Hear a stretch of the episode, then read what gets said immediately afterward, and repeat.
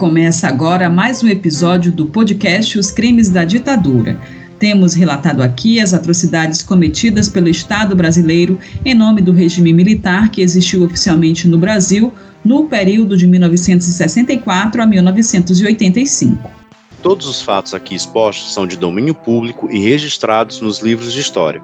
Usamos como fonte de pesquisa documentos produzidos pelo próprio governo brasileiro, como os três volumes do relatório final da Comissão Nacional da Verdade, que investigou os crimes da ditadura a partir de 2012. Também consultamos documentos do Arquivo Nacional, além de reportagens e matérias garimpadas no acervo dos veículos de imprensa da época e o dossiê dos mortos e desaparecidos políticos, produzido pela Comissão de Familiares das Vítimas. Hello, tudo bem com vocês? Gisele falando aqui de São Luís do Maranhão, começando mais um episódio do nosso podcast Os Crimes da Ditadura. Sejam todos bem-vindos. A gente está no nosso 49 episódio, um episódio especial, né? Porque ele vem aí nos múltiplos de sete.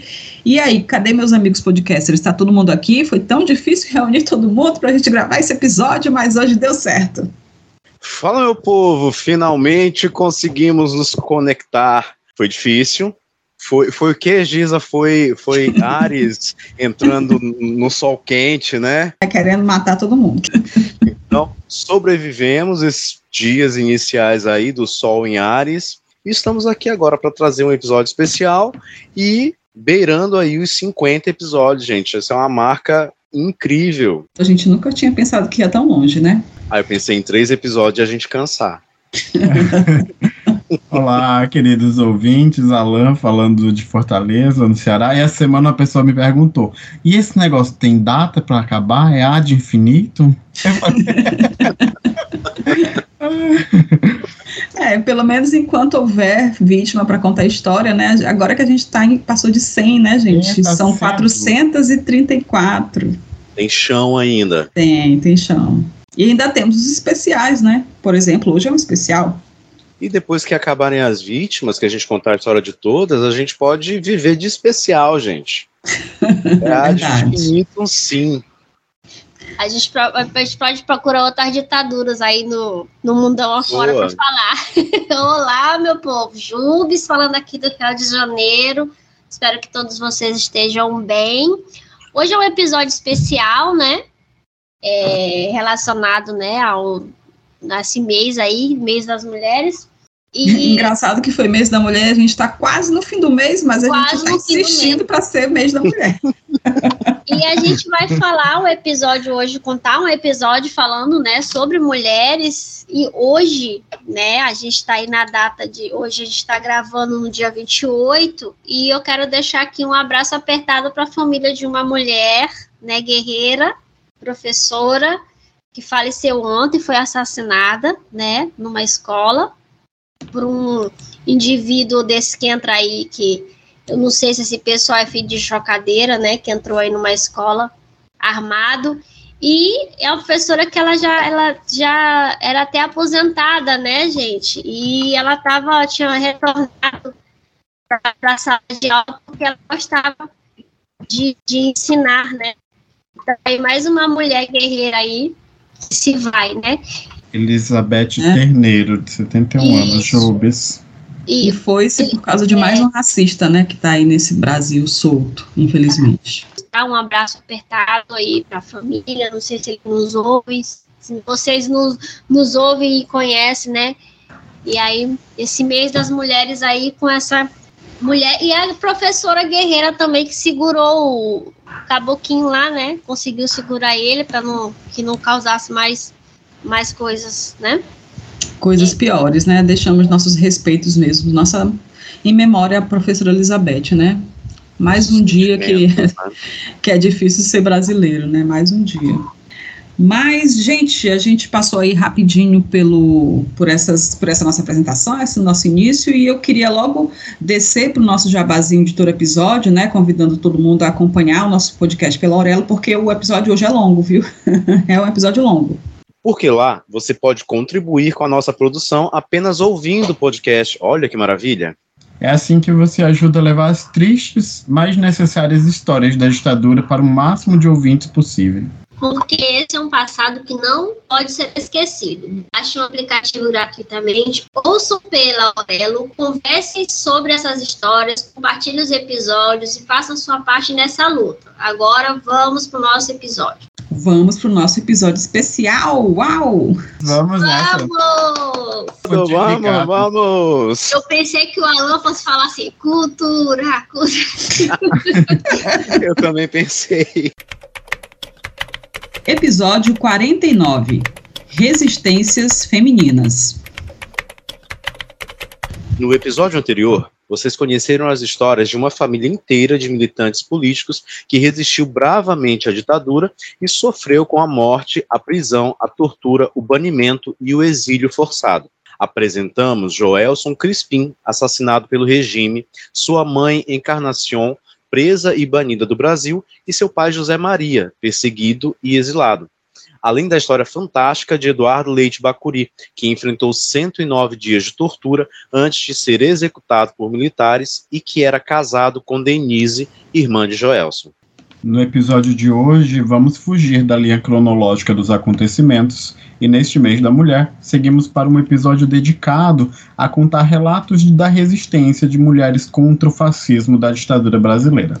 Não foram poucas as mulheres perseguidas por esse regime do cão, mas nesse episódio vamos focar em três militantes. Começando com a camponesa Dice Machado da Silva, presa em 66 na região historicamente conhecida como Trombas e Formoso, no norte de Goiás. Seguiremos com as histórias da estudante Robene Batista da Costa, integrante do movimento estudantil, e da LN, presa e torturada em três oportunidades em São Paulo.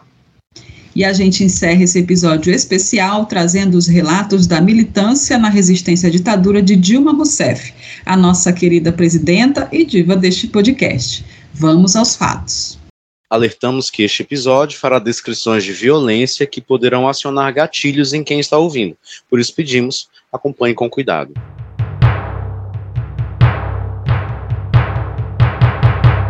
Primeira história deste episódio traz os relatos de vida da camponesa Dirce Machado da Silva, que construiu sua militância política em torno da luta pelo direito à terra no interior de Goiás, numa região que viveu um dos mais famosos episódios da luta camponesa do Brasil, ainda na década de 50. Dirce nasceu em 1934 na cidade de Rio Verde, Goiás, numa família numerosa de camponeses pobres viviam e trabalhavam numa fazenda como arrendatários, naquele sistema de meeiro, em que eram obrigados a dar metade de sua produção agrícola ao dono das terras e da metade que sobrava tiravam as altas despesas de produção e o sustento para a sobrevivência da família. Sobre essa relação da família com a terra, disse declarou o seguinte, abre aspas: Meu pai tinha um salário dos dias trabalhado extras, Quer dizer, o dia que ele não estava trabalhando na roça dele, ele trabalhava para o patrão e tinha o salário daquele dia. Minha mãe e eu fazíamos todo o trabalho pesado da fazenda sem salário. Eu achava injusto. Meu sonho era um pedaço de terra nosso. Fecha aspas. Parte dos testemunhos de Disse apresentados aqui foram retirados dos depoimentos feitos por ela à Comissão Nacional da Verdade em 2012 e em 2014, e do documentário Disse Machado, produzido pela Associação dos Anistiados Políticos de Goiás. Vamos ouvir um trechinho. Eu, pequena de 7, 8, 10 anos, enfrentava a cozinha junto com a minha mãe de madrugada à noite. Ia para a roça com meu pai. Minha mãe trabalhava também. E só quem tinha salário o dia que trabalhava por dia para o fazendeiro era meu pai, mas a gente trabalhava de graça. A mulher, então, nessa época não tinha. Não, não tinha valor de nada. Era instrumento. Meu pai era arrendatário em Rio Verde. E foi lá que eu entrei para o partido por uma, uma coincidência, porque ninguém nem sabia o que era o partido. E eu era revoltada com a exploração da, da, dos, do, do, dos arrendatários, meeiros, e achei na proposta do partido a resposta para minhas perguntas. É muito interessante na, na fala dela quando ela diz assim: ah, ninguém sabia muito bem o que era o partido, mas foi nele que a gente encontrou as respostas que a gente estava procurando, né? E, e, é interessante quando, quando você imagina o partido dessa forma, né? Um partido assim, no seu clássico, é esse lugar de disputa de perguntas, de respostas, né? E, e de ideologia, né? Aí você já vê a, a luta feminista aí, né? Eu me revoltava com o fato da gente trabalhar e não receber, só o homem receber, né? A, também a luta feminista aí, né? A, é. a asazinha da luta feminista também, né? É, e que partido é esse que disse está se referindo, né? Claro que é o PCB, o Partido Comunista Brasileiro. E por essa aproximação com o partidão, toda a família de Dirce passou a ser hostilizada pelos patrões fazendeiros e acabou sendo expulsa da fazenda onde eles trabalhavam. Por conta disso, ela acabou deixando a casa da família no interior e indo morar em Goiânia, onde mergulhou de vez na militância política comunista. Nessa militância, Dirce passou por diversas comunidades agrícolas, sempre conscientizando os camponeses sobre a luta pela posse de suas terras, e fazia de tudo, ensinava a ler, atuava como enfermeira, parteira e incentivava as famílias camponesas a quebrar o ciclo de machismo reinante, que acabava enfraquecendo a luta porque as mulheres eram mantidas afastadas dos ideais e das ações de combate ao latifúndio. Foi nessa época que surgiu a comunidade de Trombas, então distrito do município de Formoso, norte de Goiás, atraindo camponeses que buscavam um pedaço de terra para chamar de seu. Nessa altura dos acontecimentos, disse conheceu José Ribeiro da Silva, também militante do Partido Comunista, com quem acabou se casando. Os recém-casados receberam de presente a missão de organizar os trabalhadores rurais naquele polo camponês. Trombas ficava numa área de terras devolutas do estado, e os camponeses vindos, principalmente do Nordeste, foram lavrando a terra, tomando posse e dando vida produtiva à região. Inicialmente, Trombas era muito afastada de qualquer centro urbano ou mesmo rural. Não tinha estradas, escola, posto de saúde, nada, somente mata nativa mas a persistência dos agricultores familiares era grande e logo as plantações começaram a prosperar e chamar a atenção de grandes latifundiários da região, que cresceram o olho naquela prosperidade toda. Logo estabeleceu-se um violento conflito agrário, com camponeses defendendo as terras que o latifúndio queria tomar para si. É, a política do latifúndio na região de Trombas era simular a posse legal das terras ocupadas pelos poceiros e obrigá-los a voltar ao sistema de meeiros, em que precisavam dar metade de sua produção ao suposto dono da terra. É o que chamamos de grilagem de terras, mas isso não colou lá em Trombas, não. A presença de Dirce e José Ribeiro, alfabetizando, orientando e esclarecendo os poceiros sobre seus direitos, fez toda a diferença. Os greleiros faziam de tudo para expulsar os poceiros da região. Contratavam jagunços, sequestravam e torturavam lavradores, roubavam a produção, mas os poceiros organizados numa associação conseguiam resistir a todo tipo de assédio ou violência. Muitos desses jagunços eram agentes da polícia, que colocavam o Estado na defesa do latifúndio e contra os camponeses mas a resistência dos poceiros era forte e agregou grandes atores para o movimento camponês. Foi nessa época que o líder camponês José Porfírio fez seu nome e virou referência na luta camponesa em Goiás. Diversos confrontos entre os lavradores de trombas e a polícia ocorreram ao longo daquela década, até que o governo do estado foi obrigado a ceder à pressão popular e a aliviar as investidas do latifúndio contra os poceiros, até que em 1962 conseguiram eleger José Porfírio deputado estadual, tornando-se assim o primeiro deputado camponês do país. A vitória de José Porfírio foi para além do simbólico, e os camponeses da região de Trombas começaram a receber o título oficial das terras, que passaram tanto tempo em conflito. Nós pincelamos sobre esse personagem em nosso episódio 45. Sim, Jubes. E José Porfírio vai voltar à nossa pauta porque, infelizmente, ele é mais um desaparecido político da ditadura brasileira. Mas, retomando o relato, a eleição de José Porfírio em 62 já estava coladinha ali em 64, vocês sabem, ano em que teve início a mais escura e longa noite da história recente do nosso país. Com militares e fascistas no poder, o apoio do Estado aos latifundiários voltou com toda a força, e a ameaça dos camponeses perderem as terras conquistadas com muita luta foi tornando-se cada vez mais concreta. De acordo com o depoimento de Dirce, todo o processo do golpe de 31 de março de 64, a comunidade de Trombas acompanhou pelo rádio. Mais do que perder as terras, os membros da Associação dos Poceiros, que também eram militantes do Partidão, começaram a temer pela própria vida. Sobre isso, Dirce declarou, aspas, a gente sabia que ia ser caçado. Nós acompanhávamos tudo pelo rádio. Meu marido chegou em nossa casa à noite na Mata do Formoso e já estava com as malas prontas.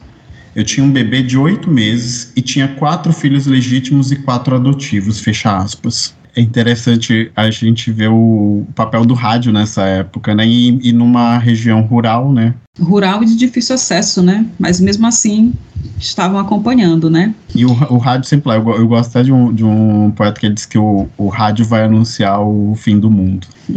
Já anunciou, né? Naquela Guerra dos Mundos. E aí, cientes da própria fragilidade e seguindo a orientação nacional do partidão, os camponeses de Trombas decidiram não resistir ao golpe. E aqueles dias transformaram-se em tempos de fuga. O casal enviou os filhos para a casa de um tio, também poceiro em Trombas. Disse seguiu para a Serra da Mesa, onde escondeu-se nas terras de um compadre. De dia embrenhava-se na mata e à noite dormia numa tapera de roça na beira da mata, quando alguém levava um prato de comida para ela. Zé Ribeiro seguiu para avisar cada membro da Associação dos Poceiros o que estaria por vir com o golpe de 64, orientando-os a procurarem refúgio e organizando uma fuga segura. Depois de cinco dias, ele voltou para encontrar-se com a esposa.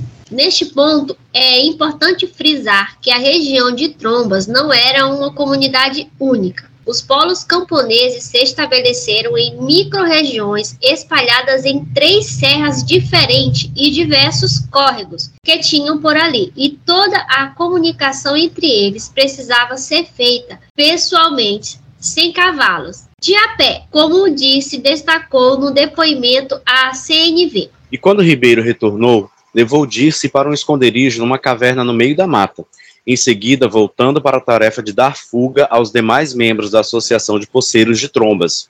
Passou 15 dias nesse trabalho árduo e, quando encontrou a esposa novamente, as notícias não foram as melhores. Vamos ouvir. Eu fui picada por uma lacraia da pedra. Minha perna apodreceu. E os peitos cheios demais. Aquele sofrimento. A paixão de ter largado meus filhos não sabia se eu ia voltar a viver ou ver eles.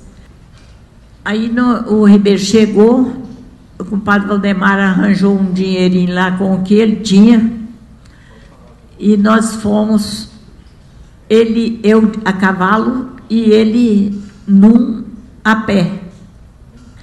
Quando eu cheguei no Rio Maranhão, Maranhão nós pegamos uma canoa, canoa velha furada o culpado remava e eu tirava a água com a cuia. Aí pernoitamos debaixo de uma ponte. Dentro, posamos dentro de uma manilha. No outro dia pegamos um carro que passava de. Ele vinha de outra cidade, passava lá e a gente foi para Brasília. Mas aí pernoitamos em Anápolis e no outro dia fui para Brasília. O vento frio de Brasília parecia que era uma faca cortando minha perna, de tanto que doía. Aí fui para casa de uma amiga minha, porque se eu fosse para casa da minha irmã, eu era presa fácil. Que a polícia ia lá. Eles estavam me procurando. Assim, a gente percebe que mesmo com a ditadura e toda a ebulição assim que se causava no país, ela tá passando por um por, por questões internas, né? E por questões pessoais. Você vê, ela é picada por um é, como é que chama? Lacraia? A lacraia. A lacraia quase perde a perna, né? Então, tipo, ela tá passando pelas questões dela também. E ela já tava grávida, de, quer dizer, ela tava com um bebezinho recém-nascido, tava com o seio inchado porque tava muito cheio de leite e o bebê não tava com ela, não podia mamar. Quer dizer, um monte de situações que deixaram tudo muito mais difícil, a vida da Dirce, né, nesse momento, pelo menos. Eu, é que eu digo, moço, não dê um golpe não, moço, olha aqui mesmo, não dê um golpe, olha. Não agora. É, gente, eu me arrepiei todinha, juro pra vocês, como eu digo aqui, arrepiou até a alma quando ela fala que ela foi picada por lacraia. Ah, meu Deus, me arrepiei todinho. E fazer esse percurso todinho com essa perna doendo, porque o pessoal fala que picada de lacraia dói muito, dói muito, muito, muito. É igual E não podia parar, né, Jubes? Não podia parar. Exatamente. E aí você imagina o seguinte: quando você tá, é, tá machucado, até o movimento que você faz ali que bate, dói. Aí a perna, você, ela tendo que andar a cavalo, andar fazer ali no barco, no barco querendo, querendo afundar a canoinha, tendo que ter tudo isso com dor. Gente, era isso que eu ia comentar, gente. Não, não era um caminho assim, ah, eu vou daqui ali, vai doer, mas é um caminho reto. Não, era um caminho cheio de coisa, era de a pé, era de cavalo, era de canoa, fazendo água dentro. Era qualquer coisa esse caminho. Era a luta, né? Muita luta. Foram três meses de tratamento e sofrimento em Brasília, até disso passar por uma transformação no visual e retornar disfarçada à Serra da Mesa. Ela e José Ribeiro passaram um ano escondidos por lá e em 66 voltaram ao rancho que ocupavam em Trombas, mas vivendo escondidos numa tapera construída no meio da mata para ficar mais perto das crianças e orientar a mãe de Dice na lavoura. E apesar dos cuidados, em abril daquele ano, a repressão chegou à região e os membros da Associação dos Pulseiros acabaram caindo nas mãos da máquina de moer gente da ditadura militar. Nós fomos presos. Meu marido estava com a desidratação violenta. Eu tinha ido lá na, na roça, pra, lá no mato, para atender ele. Aí prenderam um rapaz lá em casa, bateram demais nele, não está o Zé Severino. Ele levou, ele sabia onde a gente estava, levou a polícia lá. Aí nós fomos presos.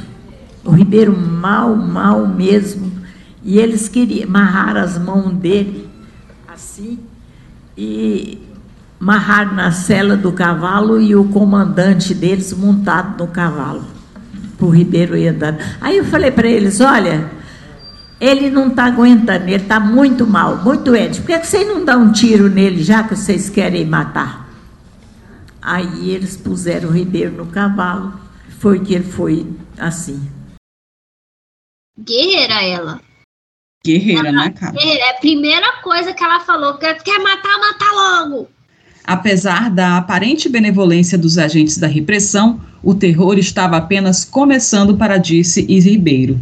César Machado, irmão de Dirce, foi incorporado ao grupo de presos e todos seguiram numa viatura que rodou menos de 5 quilômetros até parar no meio do nada.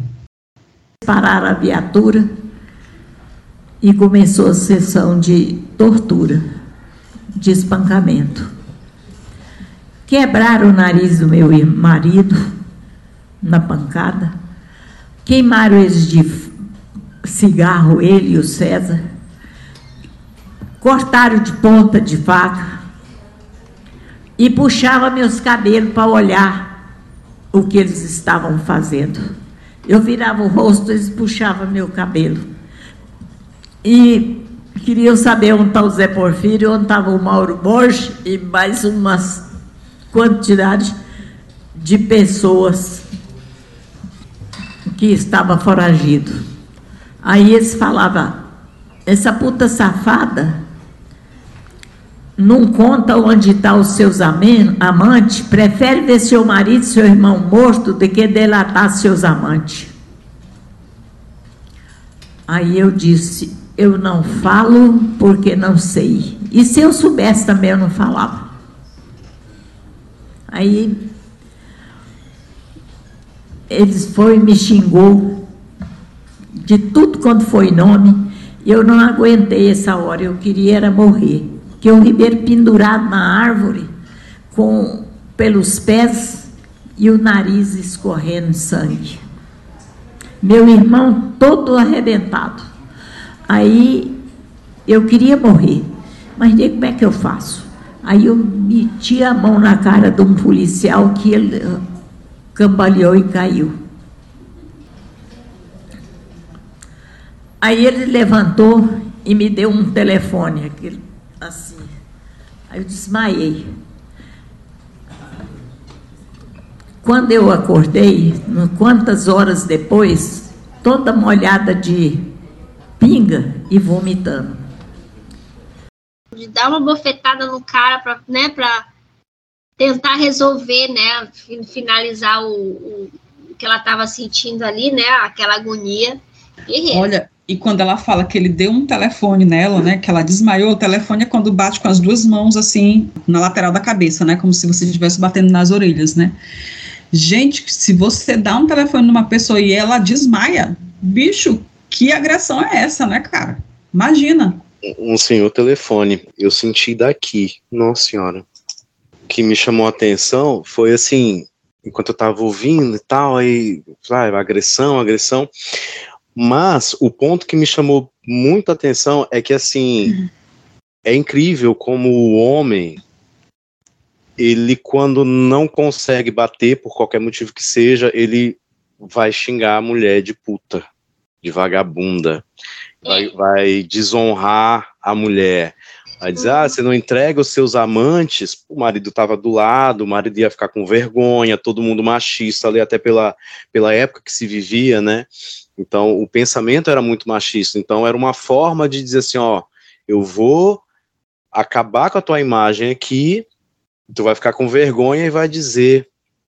Isso me chamou muita atenção durante. Não é só agressão, é para a pessoa se olhar no espelho e se sentir inferior de todas as maneiras. Por isso eu acho que Agora, né? Querem ofender. É, agora em cima desse comentário do Ed, né, que na época se era muito machista, mas hoje continua se sendo machista, né, Ed? Infelizmente, tão, tão machista que fizeram tudo o que fizeram com Dilma aí em 2015, 2016 e quantos se levantaram para defender Dilma quando ela foi destratada de todas as maneiras, inclusive na imprensa, né?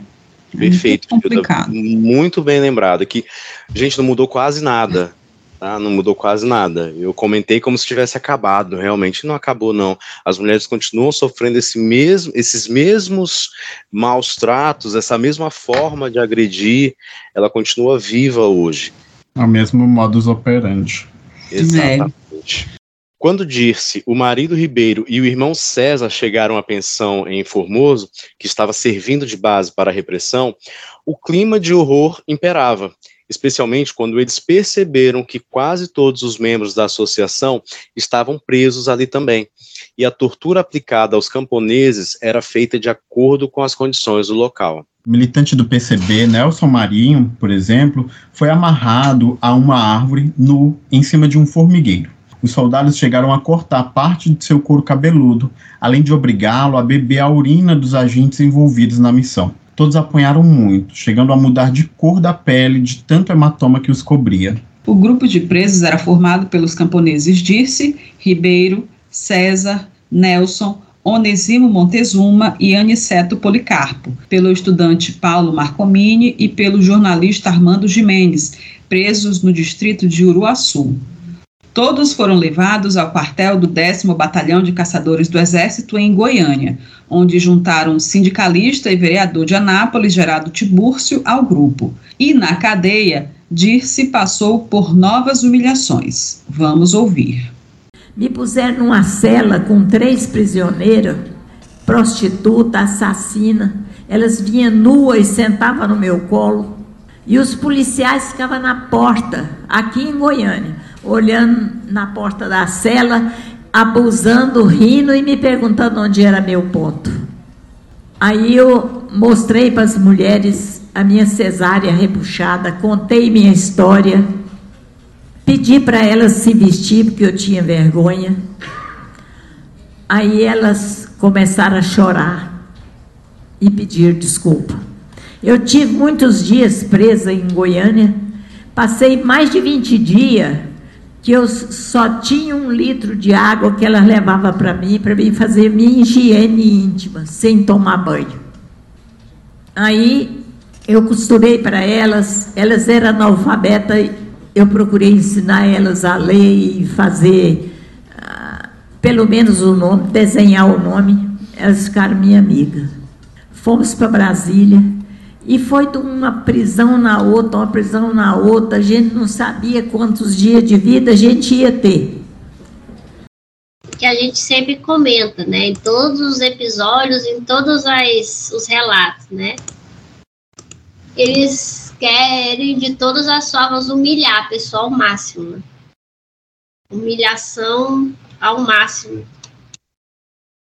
É, fazia parte, né, do, do rito da repressão, da ditadura, né, humilhar ao máximo para que a pessoa se sentisse destruída, né, e eles conseguissem partir o, o, o preso político literalmente de dentro para fora, né, quer dizer, quando ele parte dentro, aí ele consegue, eles conseguem, né, o que eles queriam. E, e a tortura também no, como objeto de testar os limites, né? É, no fundo é isso que a tortura tenta, né? Você não pode matar, porque você precisa arrancar verdades, arrancar confissões, mas você vai até os limites de onde o, os corpos aguentam, né? É, eu lembro sempre daquela fala emblemática da Dilma, né? Que ela fala que se o cara errar a mão, já era, né? Mais uma morte ali que vai ser contabilizada, né? Para repressão.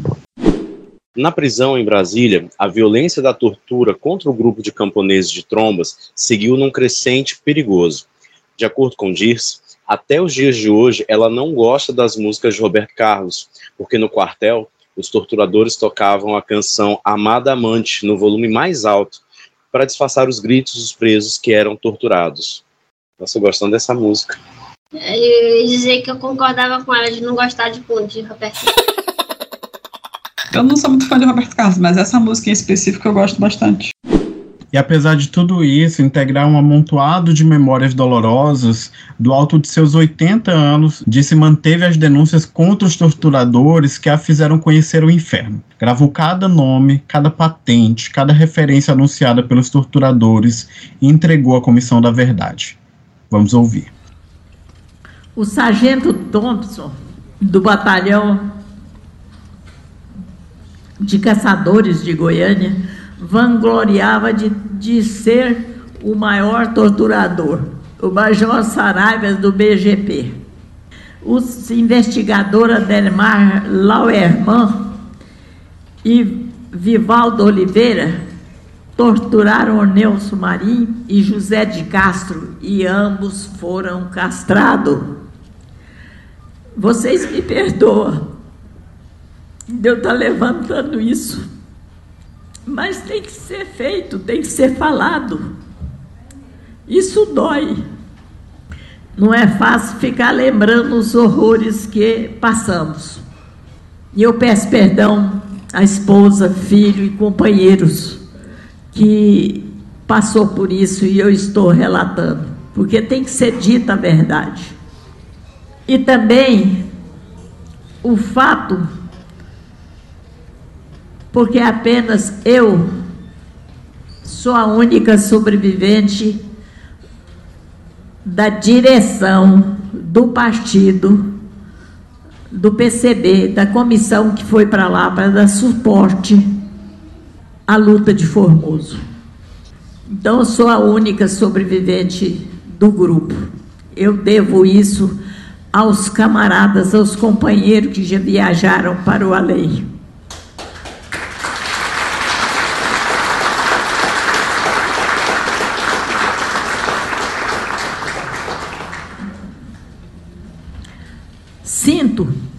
Que temos que mostrar para o mundo o resultado da ditadura. Essa juventude e muitas pessoas que não viveram, não presenciaram os horrores, a truculência, não sabem o que é sofrer. Mas eu acho que a gente tem que ressurgir das cinzas e está prevenido contra outras investidas.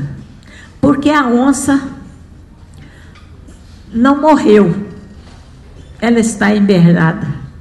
A onça hibernada, né, que eu entendo como sendo a onça do fascismo, né?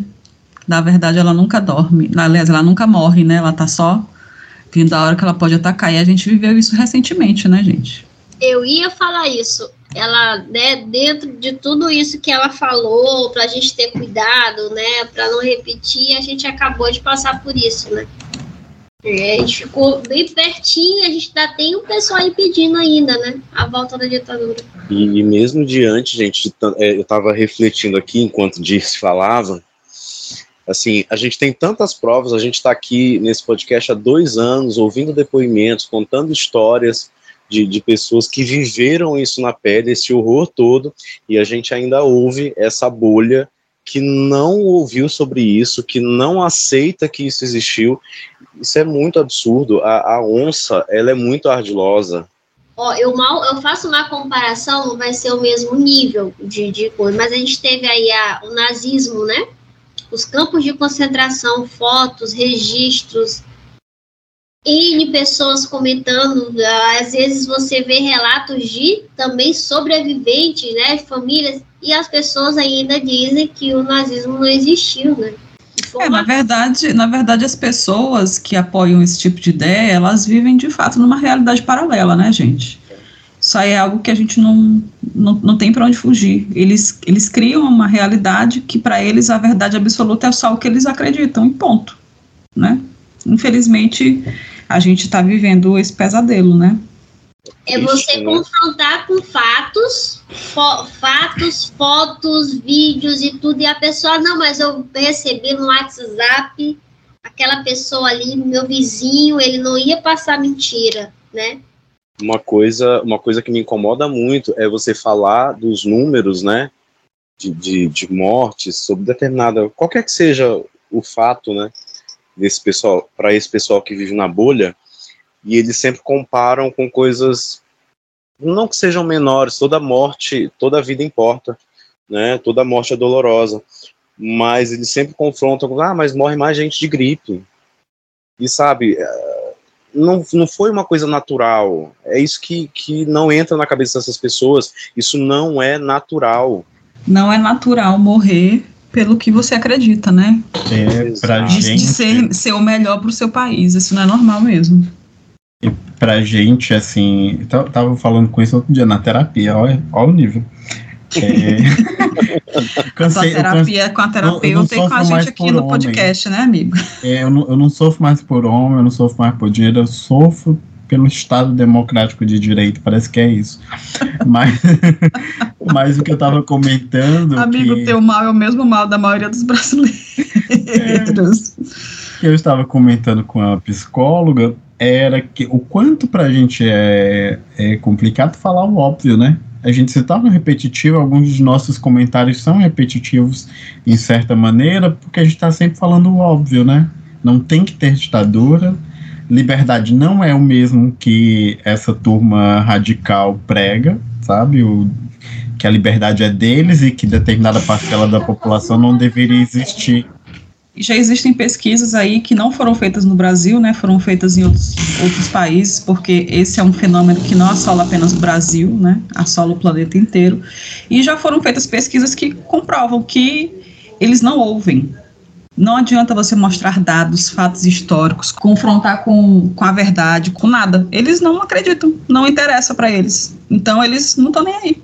A não gente está falando com a parede. É, terra, os, terra, os terraplanistas estão dentro disso, né? Você tem uma. É, tudo ali, física, ciência, tecnologia são, e os são não, pessoas. São pessoas que vivem num continente mental diferente. Eu adorei essa expressão, gente. Foi o Dino que falou. Beijo, Dino, te amo. O Ribeiro, marido da Dice, e todos os homens da Associação dos Poceiros de Trombas e Formoso voltaram a ser presos em 73, mesmo ano em que José Porfírio foi preso, torturado e acabou desaparecendo. Eles foram levados para Brasília, onde mais uma vez foram torturados até serem completamente partidos por dentro. De acordo com a camponesa, todos tiveram graves problemas psicológicos pelo resto de suas vidas e acabaram morrendo deprimidos e doentes. O próprio José Ribeiro, marido dela, morreu internado no hospital em 2001, mas acompanhado de graves alucinações de que os médicos e enfermeiros que o tratavam eram torturadores. Sobre o estado do pai no leito de morte, Lenina Rezende disse o seguinte: abre aspas. Passamos a pagar uma enfermeira para tomar conta dele, porque me cortava o coração. Ele chorava dentro da UTI falando essas coisas. Meu pai falava para eu dizer para minha mãe: minha filha, você fala para sua mãe continuar na luta, porque daqui eu não saio. Fecha aspas. É, e quando a gente verifica o registro de, de prisão da Dice, porque ela teve sorte de ter a prisão registrada, a gente frisa aqui, né, que era difícil isso acontecer. A acusação que consta lá é direta, presa por incentivo à subversão. É brincadeira ou não é, gente? brincadeira de mau gosto, né, gente? Essa questão psicológica, ela é equivalente aos soldados, né, que retornam da guerra, eles retornam vivos por fora, né? O físico tá vivo, mas a mente já foi, né, pascucui há muito tempo. Transtorno pós-traumático, né? Exatamente. A pessoa tá ali, né, se cura o externo, mas o, o interno ali só Deus sabe como é que fica. A luta camponesa de Dirce Machado da Silva foi reconhecida pela sua comunidade em 1982, quando foi eleita vereadora no município de Formoso pelo MDB, o único partido de oposição permitido pela ditadura. Ela foi reeleita por mais um mandato e hoje reúne o maior número de afiliados de Trombas, muito respeitada e amada por quem viveu aquela luta junto com ela. Tinha um fator muito importante que era a solidariedade da nossa turma. Tanto que até hoje eu considero a turma de Formoso a minha família. A gente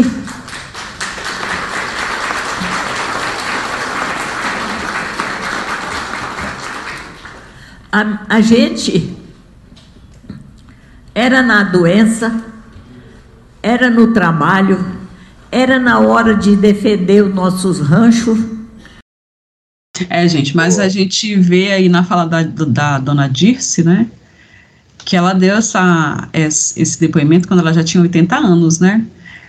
Para você passar a sua vida toda, né? E 50 anos depois, você lembrar dessas pessoas com tanto carinho ainda, como se fosse de fato da sua família, é porque de fato o que foi vivido foi muito forte, né? E, e inesquecível, completamente inesquecível. Este foi um relato sucinto das vivências de luta pelo direito à terra da camponesa e membro do Partido Comunista Brasileiro em Trombas, Goiás. Disse Machado da Silva, mulher forte, altiva, que fez a diferença na vida da comunidade que estava inserida, inclusive durante a ditadura. Antes de seguirmos para mais um relato, Vamos citar aqui os nomes dos agentes do Estado que torturaram os camponeses de Trombas. Tenente Ribeiro. Delegado Assunção. Ademar Lauerman. Vivaldo Oliveira Pinheiro. Ferreira. Bernardino Botelho de Carvalho. Sargento Thompson. Major Saraiva. Felipe Cardoso.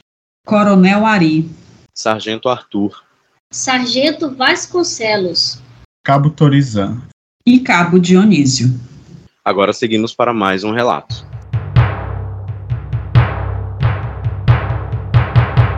Agora vamos conhecer a história de Robene Batista da Costa, acadêmica do curso de Letras da USP, militante do movimento estudantil que viveu a Batalha da Maria Antônia, relato que já fizemos no podcast, e posteriormente simpatizante da ALN, a Ação de Libertação Nacional. Robênio foi presa três vezes durante a ditadura e, apesar do inferno vivido nos porões da UBAN e do DOPS, garante que faria tudo novamente. O relato sobre Robênio foi retirado da transcrição do depoimento dado por ela à Comissão Nacional da Verdade em junho de 2014. também ouvimos a entrevista que ela deu aos alunos de jornalismo da PUC de Campinas em 2018. Robene nasceu em 1945 na zona rural de Mirassolândia, município do interior de São Paulo, próximo a São José do Rio Preto, numa família de lavradores muito pobres. Eram apenas o pai, a mãe e mais a irmã, e um sentimento de que era possível melhorar de vida por meio dos estudos. Assim, o pai de Robene decidiu deixar a vida rural para trás e procurar um trabalho na cidade, onde as filhas tivessem oportunidade de estudar. E foi uma decisão muito fora da curva, porque o comum na região, para aquela época, era que todos fossem analfabetos mesmo. E o plano foi bem sucedido, porque ao fim de seus estudos secundários, onde cursou o colegial e o magistério simultaneamente no Instituto Estadual de Educação de Mirassol, que era uma escola pública, Robene foi imediatamente aprovada para o curso de letras da USP. Apesar disso, ela enfrentou um problema comum na época, que era a falta de vagas nas universidades. Sem vaga, ela acabou ficando como excedente. E como é, que a pessoa estuda tudo isso de uma vez só, minha gente? É muita vontade, né, amigo? A gente sempre ouve aí que pobre, a única chance dele é, é estudar, né? Então, então, se não o, tem escolha, os, né? É, se os pais de, dela resolveram que ia botar, iam botar ela para estudar, ela, ela assumiu isso para si mesma e, e, foi estudar, né? Não viu nenhum problema em estudar é, tanto. Teu trabalho na vida vai ser estudar, né?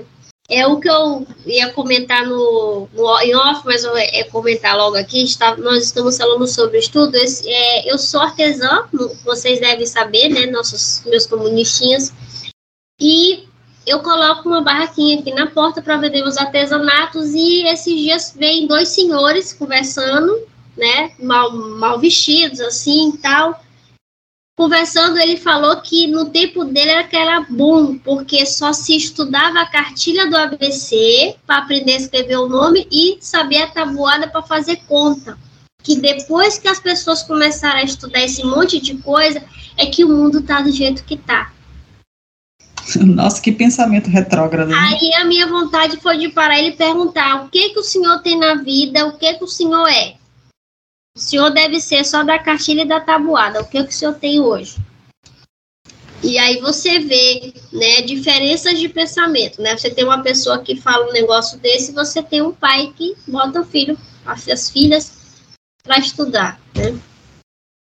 É sempre louvável, né, esse tipo de, de iniciativa. E essa briga pelo aumento de vagas nas universidades, né, que o que o Alan acabou de contar, ele, ela já era uma briga antiga, né? Ela, ela era uma antiga bandeira do movimento estudantil antes mesmo do golpe de 64. Tanto que uma das primeiras iniciativas do governo militar no pós-golpe foi o fechamento da UNE, a União Nacional dos Estudantes, que era a maior instância representativa do movimento estudantil na época e ainda é até hoje, né? Nós passamos por esse assunto lá no início do podcast. E a briga de Robene pelo direito de entrar na universidade foi o início de sua militância política durante a ditadura. Ela mudou-se para a capital do estado com plano de dar aula, já que tinha formação no magistério, e também integrar o movimento dos excedentes que queriam assistir aula na universidade depois de passar no vestibular. E ela conseguiu. Assim que abriu a primeira turma do curso de letras no horário noturno da USP, Robene foi chamada.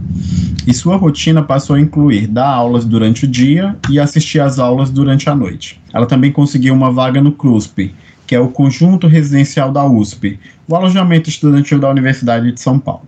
Ali ela mergulhou mais profundamente no movimento dos estudantes, por meio da Associação dos Moradores do CRUSP, naquela luta coletiva pela melhoria para a coletividade.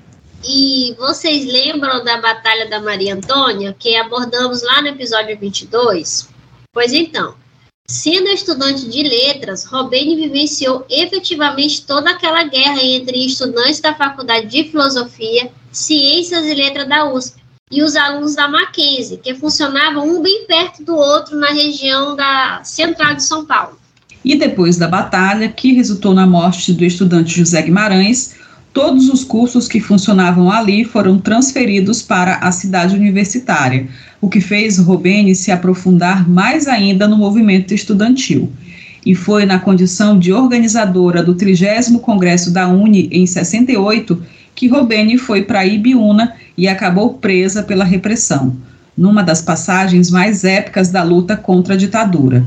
E essa foi a primeira vez que Robene esteve presa. Já conhecemos bem a passagem da prisão de mais de mil estudantes e mais de mil pães em Ibiúna, e a marcha que foram obrigados a fazer antes de serem levados para o presídio Tiradentes, em São Paulo. Contando com a inteligência e um pouco de sorte, Rubene acabou dando um nome falso durante sua prisão e a repressão nem chegou a pedir documentos ou revistá-la quando disse que havia perdido todos. Resultado: Rubene foi fichada como Rosângela Maria Gonçalves, um nome inventado no calor da emoção. Achei incrível a, a, a criatividade, porque Rubene ainda inventou um nome que, que é sonoro, Rosângela Maria Gonçalves. Eu ia falar João da Silva e estava tudo bem. É, ela disse que, na verdade, nesse, nesse, nesse depoimento que ela prestou à CNV, ela conta que ela viu uma outra pessoa que ela conhecia dando nome falso. E aí ela pensou, vou fazer a mesma coisa, né? Então, aquele pensamento rápido e teve sorte, né? Aquele meme da atriz da novela. Hum, que mecanismo. Pensa no nome bem rápido aí. João. Não, e teve que pensar no nome dela, nome do pai, nome da mãe e dar um endereço falso, né? Quer dizer, tinha que pensar rápido mesmo. Né? Ninja, né? ninja. Só uma pessoa que fez duas graduações, tá? Desse jeito. Logo após Ibiúna, veio a tomada do CRUSP pela repressão, e Robene foi salva graças a um motorista de ônibus que a alertou sobre as prisões de estudantes que estavam ocorrendo em pleno domingo de sol. O diálogo foi tenso e foi mais ou menos assim, abre aspas. Você vai para onde? Vou para o CRUSP. CRUSP? Você está doida? Desce, desce agora. Vou te deixar neste ponto. Você desce porque não tem mais ninguém lá, só tem a polícia. Ai, tô perdida, né? Olha, desce, porque eu já vi eles prenderem gente que chega lá no meu ônibus. Já vi prender, sair preso de lá. Desce que eu te pego na volta. Fecha aspas. E foi assim que Robene se viu sem qualquer rede de apoio naquele fim de tarde de domingo de 68. Ela não participava de qualquer agrupamento político, não tinha para onde ir, não tinha para quem pedir ajuda, já que todos os conhecidos do movimento estudantil estavam presos. E ela acabou dormindo na rua, numa praça no bairro de Pinheiros. No dia seguinte, ela foi acolhida por uma moça que integrava o PCdoB e a levou para passar um tempo na casa de parentes, lá mesmo em São Paulo. Rubene permaneceu abrigada na casa de desconhecidos até os estudantes da USP começarem a ser liberados e voltarem para o CRUSP. Ela retomou a rotina de dar aulas de dia e assistir a aula à noite, porque todo esse tempo ela permaneceu ajudando a família financeiramente. Sua militância no movimento estudantil passou a ser muito clandestina, porque aqui já se enfrentava a era AI-5, quando a repressão assumiu cores de chumbo. Além de permanecer no movimento estudantil, Robene se aproximou bastante do pessoal da LN, onde buscou contatos que pudessem apoiá-la em um caso de emergência. Mas tudo na surdina, porque ela sempre precisou trabalhar para ajudar a família e por isso ela não podia, não tinha como entrar na clandestinidade. Até que chegou outubro de 69, a repressão caçava como nunca os membros e simpatizantes da LN por causa da participação deles no sequestro do embaixador norte-americano ocorrido em setembro daquele ano. Já estamos naquela fase em que os guerrilheiros Luiz Fogaça Balboni e Virgílio Gomes da Silva tinham sido assassinados pelo sistema repressivo e a onda de quedas na LN atingiu quase a totalidade do grupo. A segunda prisão de Robene já foi mais tensa ela foi presa em sala de aula depois que terminou de fazer uma prova da faculdade. Abre aspas. Eu estava lá no meio da turma, de repente eu vi dois homens na sala. Chamaram o professor e o professor Espina me mostrou para eles. Aí eu fiquei já, terminei a prova e fiquei enrolando, enrolando. Um colega saiu, chamado Milton, saiu e me mostrou também para os homens. Chegou uma hora, não tinha mais ninguém, eu tinha que sair. Conversei com o professor. Professor, eu vou ser presa, por favor, conte para alguém. E o professor, muito nervoso, só respondeu: Mas eu nem sei se você é minha aluna. Aí os homens lá, eu saí algemada na hora. Fecha aspas. Robênio foi levada para Oban e, no primeiro contato com os agentes da repressão, descobriu que foi presa por causa de uma conexão muito frágil que a ligava a Paulo de Tarso Venceslau, que foi um dos guerrilheiros presentes no sequestro do embaixador Elbrick. Vocês devem lembrar. E que conexão era essa? Paulo de Tarso era da LN e estudava economia na USP, mas não era das relações de Robene. Ele conseguiu fugir do apartamento onde morava antes de ser pego, mas a repressão revirou os contratos do imóvel e descobriu o nome do fiador do apartamento, Paulo Sandrone, que era casado com Vera, amiga de Robene. O casal também fugiu a tempo e lá foi a repressão revirar tudo o que eles tinham em casa. E vocês acreditam que um cartão postal enviado da Bahia no nome de Robene foi o suficiente para ela ser levada para Oban? Ela estava lá, dentro de um livro, um simples souvenir de uma viagem a Salvador. E que esteve a favor de Robene no momento daquela prisão, ela não era fichada como subversiva, graças à esperteza dela em dar um nome falso durante o episódio de Ibiúna. Gente, o povo fuxiqueiro, viu? -uh. E naquela altura do campeonato, a repressão ela detinha uma lista com o nome de todos os detidos no Congresso da Uni. Não tinham as fotos, só tinham os nomes. E para todos os efeitos, quem foi fichada naquela primeira prisão de Robeni se chamava Rosângela Maria Gomes. É, e essa diferença foi fundamental na segunda prisão dela, porque ela passou a ser considerada uma pessoa sem potencial para ter informações sobre a LN.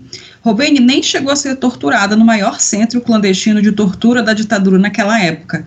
Ela ficou na UBAN durante um mês e, durante sua estadia na sucursal do inferno, um dos delegados que dava plantão por lá a colocava para corrigir redações dos alunos da esposa dele, olha só, que era professora de um curso preparatório para o vestibular. Era coisa de 300 redações em 24 horas, que era o tempo do plantão inteiro dele, a cada 72 horas foi a maneira que ele encontrou para fazer a tortura psicológica nela. Não tinha acusação, não tinha ligação com a LN, mas dava para ser escrava da esposa do delegado, enquanto ela estivesse na Albânia. Eu dava 10 para todo mundo.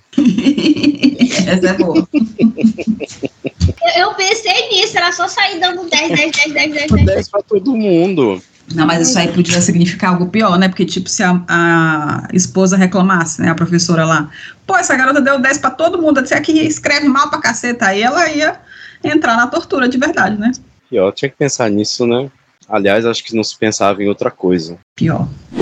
No início de novembro, Robeni lembra de ter visto agentes da repressão comemorando alguma coisa. Davam tiros para cima no pátio da UBAN, se abraçavam, gritavam e continuavam o tiroteio pro ar. Na manhã seguinte, todos os presos foram liberados, sem processo, sem ficha, sem nada, já que a UBAN era extraoficial e clandestina. Quando chegou à rua, Robeni procurou uma banca de revista e a primeira manchete que viu anunciava a morte de Carlos Marighella. A data era 5 de novembro de 69. Após ser liberada da UBAN, Robeni conheceu o militante da LN, Alcides Mamizuca, que vinha fugido de Campinas, onde já não podia pôr os pés na Unicamp, com a repressão atrás dele. Ela poderia ter dado um fora em Mamizuca? Podia. Mas Robeni simplesmente juntou as escovas de dente e foi morar com Mamizuca em uma casa nos fundos na Lapa ela continua a dar aulas e o marido clandestino tendo um relacionamento orgânico e profundo com os movimentos de resistência à ditadura através da ALN. Apesar da rotina de dar aulas em Cajamar, assistir aula na USP e mandar dinheiro para a família no interior, Robene ainda conseguia dar apoio à ALN. Mas como, gente? Ela escrevia e revisava o jornalzinho do grupo e produzia materiais de propaganda da ALN, produzia folhetos e distribuía na USP. Ela e o marido viviam do salário dela e eles tiveram que enfrentar até um atraso de pagamentos aos professores da rede estadual de São Paulo, que durou oito meses na época. Acabaram sendo ajudados pela irmã de Robene, que havia casado com um plantador de bananas no interior. Mulher sempre sendo polvo, né? Fazendo milhões de coisas ao mesmo tempo, né? Não é nada até que chegou fevereiro de 71, data da terceira prisão de Robene, e dessa vez a dura da repressão foi muito mais. Robene conta que os caras chegaram de madrugada em sua casa na Lapa e já chegaram agredindo-a. A desculpa seria uma busca por supostas armas que o casal teria escondidas, mas não tinham. porque os dois não integravam os grupos táticos armados, eles atuavam no apoio aos guerrilheiros da ALN. E claro que não acharam arma nenhuma, deram uma busca por documentos e encontraram um livro que Robeni estava traduzindo, a pedido da organização. Era o livro Sobre a Guerra, de Karl von Clausewitz, um estrategista militar alemão. Foi o que bastou para levarem para averiguação mais uma vez para Oban, que agora se chamava Doi Code. Essa passagem de Rubeni pelo Doicode foi muito mais violenta que as anteriores. A primeira coisa que fizeram foi procurar por ela no álbum de fotos dos estudantes presos em Ibiúna.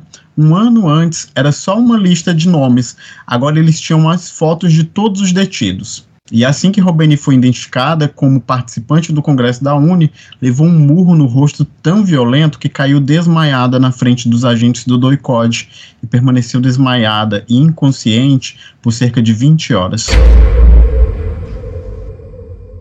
Olha só, só uma coisa ajuda, desculpa, é, é, rapidão. Uma coisa interessante que, que a gente percebe aí é que a nossa, qualquer falta de respeito aqui no Brasil, a gente está com o nosso nome já em todos os DOPs, DOI-CODs da vida, né? Porque a, a pobre da Robênia estava traduzindo um livro, foi, foi levada, a, a, a, era a amiga do casal que era fiadora do... Esqueci o nome dele agora. Do Venceslau. Venceslau. Cara, a gente está fazendo um podcast falando mal desse povo. Pode, pode preparar. A gente, a gente, tem que lutar mais ainda é, a gente precisa lutar mais ainda. A gente tem que lutar mais ainda. Gente, é, quando eu é, escuto esse relato, né, da Rubene, dela ter levado esse, um soco no rosto, eu, assim, eu até me arrepio, porque é uma violência tão gratuita, né, gente? Simplesmente foi reconhecida num álbum de fotos e levou um murro no, na cara. Meu Deus. Essa questão de, do álbum de fotos, ela remete até a um movimento que acontece na sociedade, que é o álbum de fotografias que as polícias dos estados criam para identificar suspeitos, né? Que em geral são negros, né? Que em geral são negros, né? Se a gente lembra, a polícia aqui do Ceará teve a pachorra de colocar o Michael B. Jordan na, numa das fotos desse álbum. Sim, virou até meme, né? Nossa, e demais. aqui no Rio de Janeiro já teve três casos, né? nesses três últimos anos de estudantes, né? E a pessoa estudante de música, teve o outro rapaz também que era estudante de música, foram dois estudantes foram presos baseados nessas fotozinhas. É, a Globo tem feito muitas denúncias, né, sobre esses álbuns de fotos, né? Eu acho que uhum. precisa uhum. ter um, um movimento da sociedade assim mais amplo para que isso pare, né, gente? Porque, enfim, mais uma vez, né, os negros viram alvo, um alvo muito fácil, né? Um rapaz que é aluno da, da USP, que é influenciador. Ele é estudante da USP, ele tem a foto ah, dele nesse tá, eu sei quem é. É um que mora na, na, naquela favela famosa de São Paulo, não consigo lembrar. Não, não é o chavoso da USP, não? É o chavoso da é USP. É o chavoso da USP, né? E é aí quando chavoso. você olha pra USP, quem que tá cometendo o crime lá é uma pessoa branca, né? Desviou mais de um milhão de reais da turma, né? E tá e foi aceita de volta, né? Foi aceita de volta, como tá se nada tivesse aula, acontecido. Né? E a questão de fotos, ela é complicada, porque outro dia eu tava conversando aqui com o Ed, tu dizendo assim, uhum. gente, eu sou muito comum, tem muita gente uhum. parecida comigo. A Elisa Lucinda, né, atriz maravilhosa, ela sempre fala isso, que, né? é, que as pessoas, elas elas tendem a generalizar as peles pretas, né? Ela diz que a coisa que mais confundem ela é ela com, com a confundem com a Zezé Mota. E, e ela fala que se você botar isso, se você botar uma do lado da outra, elas não são em nada parecidas. Mas ela disse já chegou de empresas procurarem uma procurar a outra, achando que uma era a outra. É, pois é, a Robene ficou 20 horas inconsciente e quando despertou, já na cela com outras presas políticas, foi conferir os danos, né? Um dente da frente ficou completamente preto devido ao trauma e dois dentes de baixo tinham caído. As demais presas orientaram Rubene para que continuasse agindo como se estivesse muito mal, para evitar que fosse levada a interrogatório. Os agentes tentaram levantá-la e ela simulando inconsciência e desmaio, né? Eles acabaram desistindo e a jogaram numa cela sozinha, num colchonete manchado de sangue, e assim ela permaneceu por cerca de 48 horas. Nessa simulação de desmaio, Robene chegou a ouvir outros torturadores censurarem um tal de JC. o responsável pela agressão a ela, porque desmaiada, ela não fala, né? Então não tem como torturar alguém que foi nocauteado. E para os torturadores, interessava muito que o militante preso passasse imediatamente pelo interrogatório especializado, porque qualquer ponto ou encontro que ele tivesse nos próximos dois dias sairia fácil sob tortura. E aí seria mais um militante preso para ser torturado, para entregar outro que passaria pelas mesmas coisas. Um looping infinito de crueldade. Mas quando o preso passava 48 horas prostrado porque levou um murro que lhe arrancou os dentes e a consciência, esse já não servia para muita coisa. Os torturadores tinham até gíria para esse tipo de preso. Diziam que era um preso frio. E a Robene virou isso, uma presa fria que não acrescentaria em nada a essa roda da tortura. Mas ainda assim a levaram para ser torturada, sem absolutamente qualquer possibilidade de dar continuidade ao método deles, e é nessas horas que a gente se agarra à certeza de que torturavam não apenas porque eram as ordens que recebiam, como muitos agentes alegaram posteriormente, mas torturavam porque talvez sentissem prazer com aquilo, talvez atendesse algum instinto psicopata que eles tinham. É difícil pensar diferente. É difícil pensar diferente mesmo, né? Eu acho que era exatamente isso, inclusive. E assim que Robene pareceu melhor, né, entre todas as aspas possíveis, ela foi levada para sua primeira sessão de tortura, onde enfrentou técnicas execráveis como a cadeira do dragão, a crucificação e o que eles chamavam comumente de furar petróleo. Abre aspas. Na cadeira do dragão, os caras jogaram água e me deram um choque na vagina, no seio, o pior foi na orelha, porque a impressão que dá é que jogaram o cérebro da gente no liquidificador, sabe? É uma coisa assim. Esse foi o pior. Esse foi o pior. Fecha aspas. A cadeira do dragão simulava uma cadeira elétrica, geralmente era de madeira revestida com folhas de zinco, onde o torturado sentava nu, com os pulsos amarrados e as pernas forçadas para baixo, para potencializar o efeito dos choques. Eles colocavam um balde de metal na cabeça do torturado e o obrigavam a comer sal. É porque sal é condutor de eletricidade, né, gente? Então aquilo que eles sentiam fora, eles sentiam dentro, sei lá, sentiam em qualquer lugar, né? Rubene também explicou o que era o tal do furar petróleo.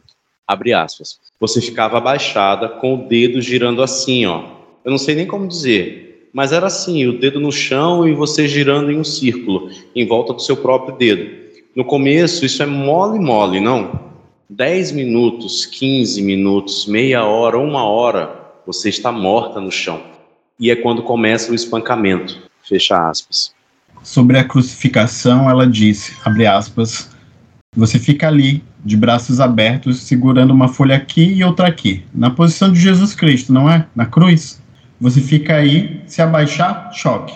Tem fios enrolados nos dedos dos pés e choque. Então ali no começo é mole, mole. Um minuto, dois minutos, você não aguenta. Não tem isso.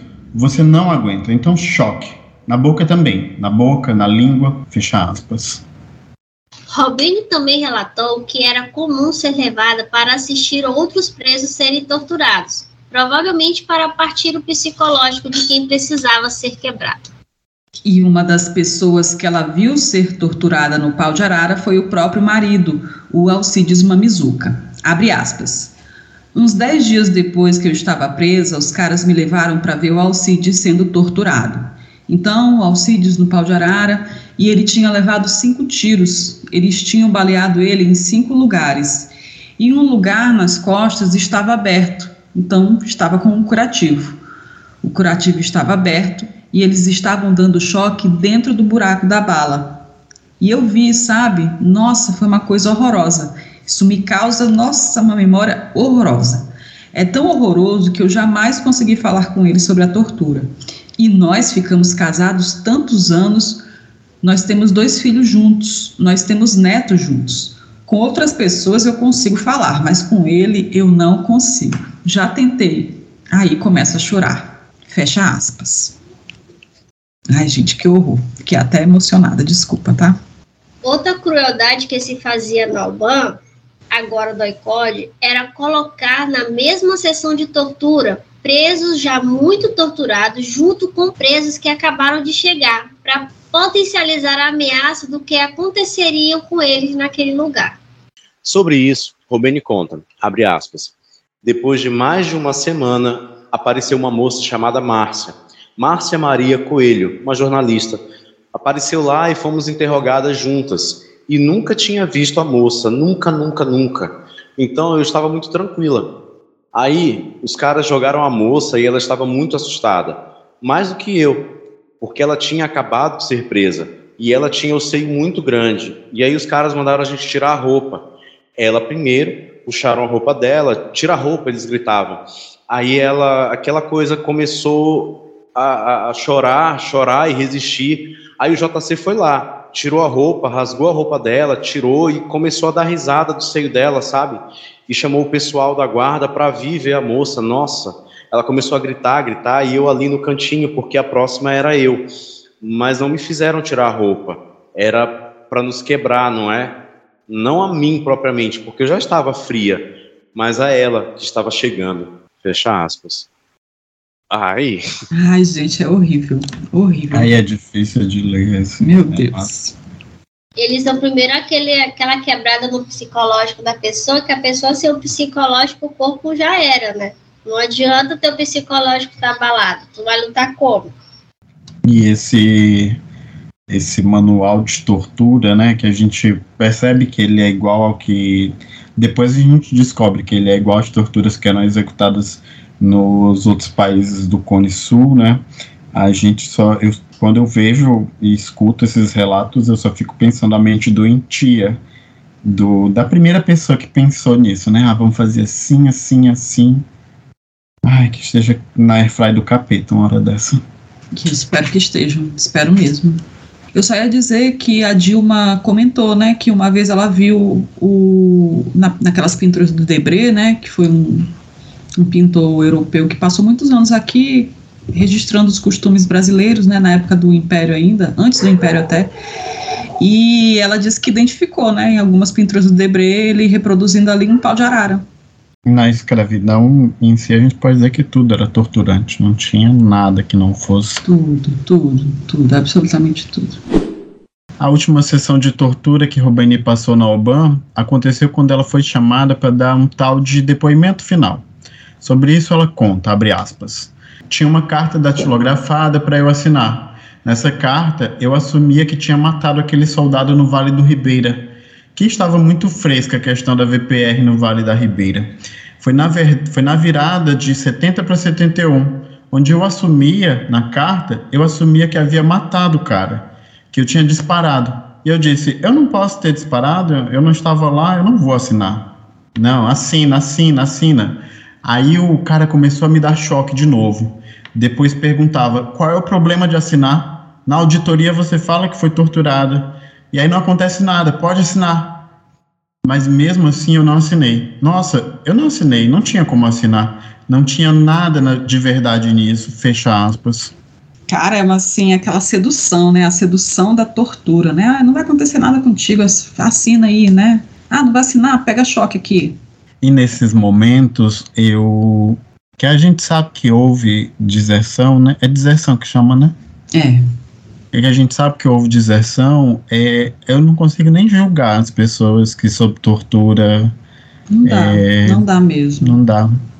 Você consegue entender claramente, assim, que... Consegue, é porque é muito complicado, né, por tudo que eles passaram.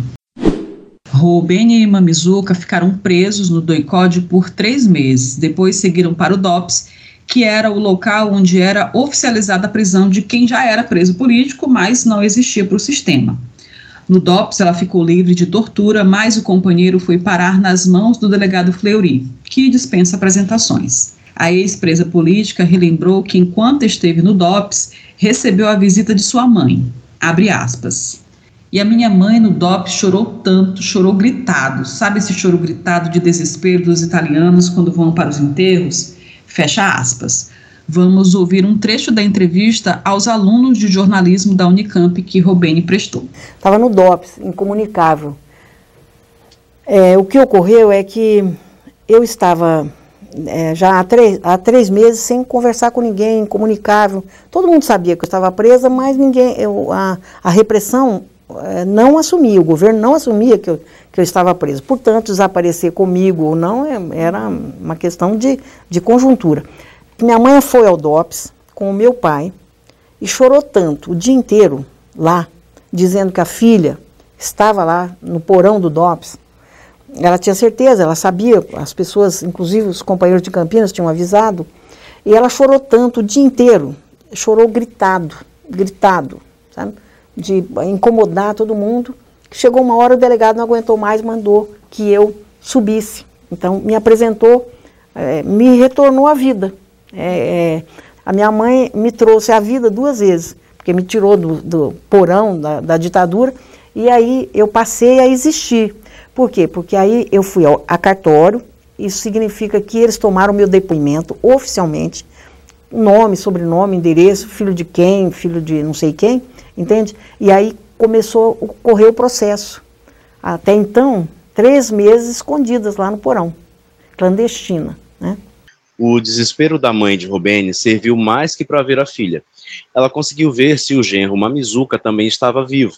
Depois disso, a direção do DOPS oficializou uma permissão para que Mamizuka saísse da ala masculina para visitar a companheira na ala feminina lá no, lá no presídio Tiradentes, que foi o próximo ponto de encarceramento que o casal enfrentou. Nesta fase da prisão, os presos políticos começavam a responder processos na justiça militar, no esquema já sem tortura, sem depoimentos, mas nem todos tiveram a sorte de serem deixados em paz no Tiradentes. O Beni, por exemplo, foi levada de volta ao Oban. Sobre isso ela contou, abre aspas. O pior susto no Tiradentes era ser levado de volta para lá. E aí fui levado para lá porque tinham pego uns caras. Tinha havido uma denúncia em um prédio e uns caras foram lá e pegaram uns livros de esquerda, marxistas e tal. E realmente o cara que foi para o Ban tinha sido colega meu na USP. E ele me ajudava muito, sabe? Me ajudava tremendamente. Era o Aldo Luiz Klein. Aldo era o cara que, quando eu não ia à aula, anotava as coisas que eram para fazer. Fazíamos os trabalhos juntos, me ensinava muito alemão, porque eu ainda tinha bastante dificuldade no começo. E qual não foi a infelicidade dele? Mostrar um álbum de Biuna e ele me achou. Aí foram me buscar de volta. Fiquei uma semana na Oban, fecha aspas. Coitada, gente. É isso eles chamavam de repique, né? Repique era quando voltava para Oban, né? Que você era torturado de novo. O segredo era você ter uma quantidade muito limitada de relações, viu? É, mas passa para você ver que até um, um, cartão postal você ia preso, né? Nesta passagem rápida pelo Oban, Robene testemunhou a prisão e tortura de Joaquim de Alencar Seixas, vítima da ditadura, cujo relato faremos em breve. É, e sobre isso Robene testemunhou. Abre aspas. Nessa semana eu vi pela janelinha um cara ser escangalhado à porrada. Era o pai do Ivan Seixas. Foi aquela semana que eles tinham sido presos. As irmãs já estavam lá na UBAN, fiquei na cela com elas, a mãe e as duas irmãs e ele. Da janelinha eu via. Eles foram matando o cara já no pátio, para todo mundo ver, sem nada. Eles não tinham nenhuma preocupação em disfarçar. Da janelinha a gente via esse momento, controlava esse movimento quem entrava, quem saía, mas não podia fazer nada, né? Mas eu lembro de uma velhinha entrando lá, bem velhinha, com uma bengala e dizendo: Não consigo mais dormir, parece que vocês descascam uma pessoa com gilete toda noite. Ela morava nos fundos, em um apartamento em um prédiozinho nos fundos e escutava. Então, é uma frase que não sai da cabeça. Fecha aspas. Robene foi condenada a quatro anos e meio de prisão Mamizuka foi condenado a cinco anos e os dois cumpriram pena no presídio Tiradentes. Quem também estava no Tiradentes cumprindo pena nessa época era Dilma Rousseff, que também foi presa em 1970. O tempo que ficaram lá, Robene recebia visitas todo domingo de seus familiares, especialmente do pai, da irmã, do cunhado e do sogro, pai de Mamizuka. Eles levavam banana para o presídio feminino e para o masculino e uma saca de verduras para cada ala em nome do casal. Robene conta que seu sogro Cassimiro Mamizuka permaneceu fazendo isso, mesmo depois que eles saíram da prisão em 73. Logo após serem liberados em liberdade condicional, Robene e Mamizuka seguiram para Campinas, cidade onde a família dos dois moravam. Antes da liberação, foram obrigados a ouvir do juiz Nelson Guimarães o seguinte, aspas, se vocês não se empregarem ou voltarem para a universidade em 45 dias, vocês vão ser achados com a boca cheia de formigas em uma calçada de Campinas, fecha aspas. Bem, bem acolhedor, né? Juiz, né? Deve ser da turma do Moro. Aliás, o Moro deve ter se inspirado nesse tipo. E Robeni já tinha perdido a vaga na USP por causa de um decreto do governo militar que determinava que o estudante que passasse dois anos sem se matricular perderia a vaga. E assim, ela tentou uma vaga na Unicamp, onde acabou mudando o curso para a Linguística, já que não tinha o curso de letras disponível na época. Formou-se, trabalhou com pesquisa, fez mestrado, já que não conseguia emprego por causa da ficha criminal até que veio a anistia de 79 e ela pôde fazer um concurso para professora pela prefeitura de Campinas e fez toda a sua vida lá. Casou-se com Mamizuca, teve dois filhos. Mamizuca foi eleito vereador. Robene chegou a ser subprefeita de Barão Geraldo no governo de Toninho do PT, prefeito que foi assassinado enquanto estava no mandato, por investigações que iniciou contra esquemas de corrupção nas obras municipais. O inquérito na época concluiu que Toninho não foi morto por investigar a corrupção de empresas da construção civil com esquemas na prefeitura, mas porque entrou no caminho de bandidos que fugiam da polícia e queriam ultrapassar o veículo dele. Aí os bandidos pararam a fuga e atiraram no prefeito, só para ele parar de atrapalhar, é o que diz o inquérito. Nada disso nós inventamos. E olha que isso aí foi em 2001, hein? Já estava bem longe da ditadura militar e a polícia continuava se comportando como se estivesse ainda na ditadura, né? Com esse, sai, doido, sai do meio, pá, pá, pá, assim? Com esse inquérito absurdo aí, meu Deus. Em entrevista ao jornal da Unicamp em 2004, Robene foi questionada se valeu a pena tanta dor e sofrimento em nome de uma bandeira. E ela afirmou que faria tudo novamente. E se declarou pronta para continuar lutando pelo que acredita. Abre aspas Costumo dizer, em tom de brincadeira, que daqui a pouco estarei participando de assembleias e passeatas de idosos em favor da redução do preço dos remédios. Fecha aspas. Maravilhosa.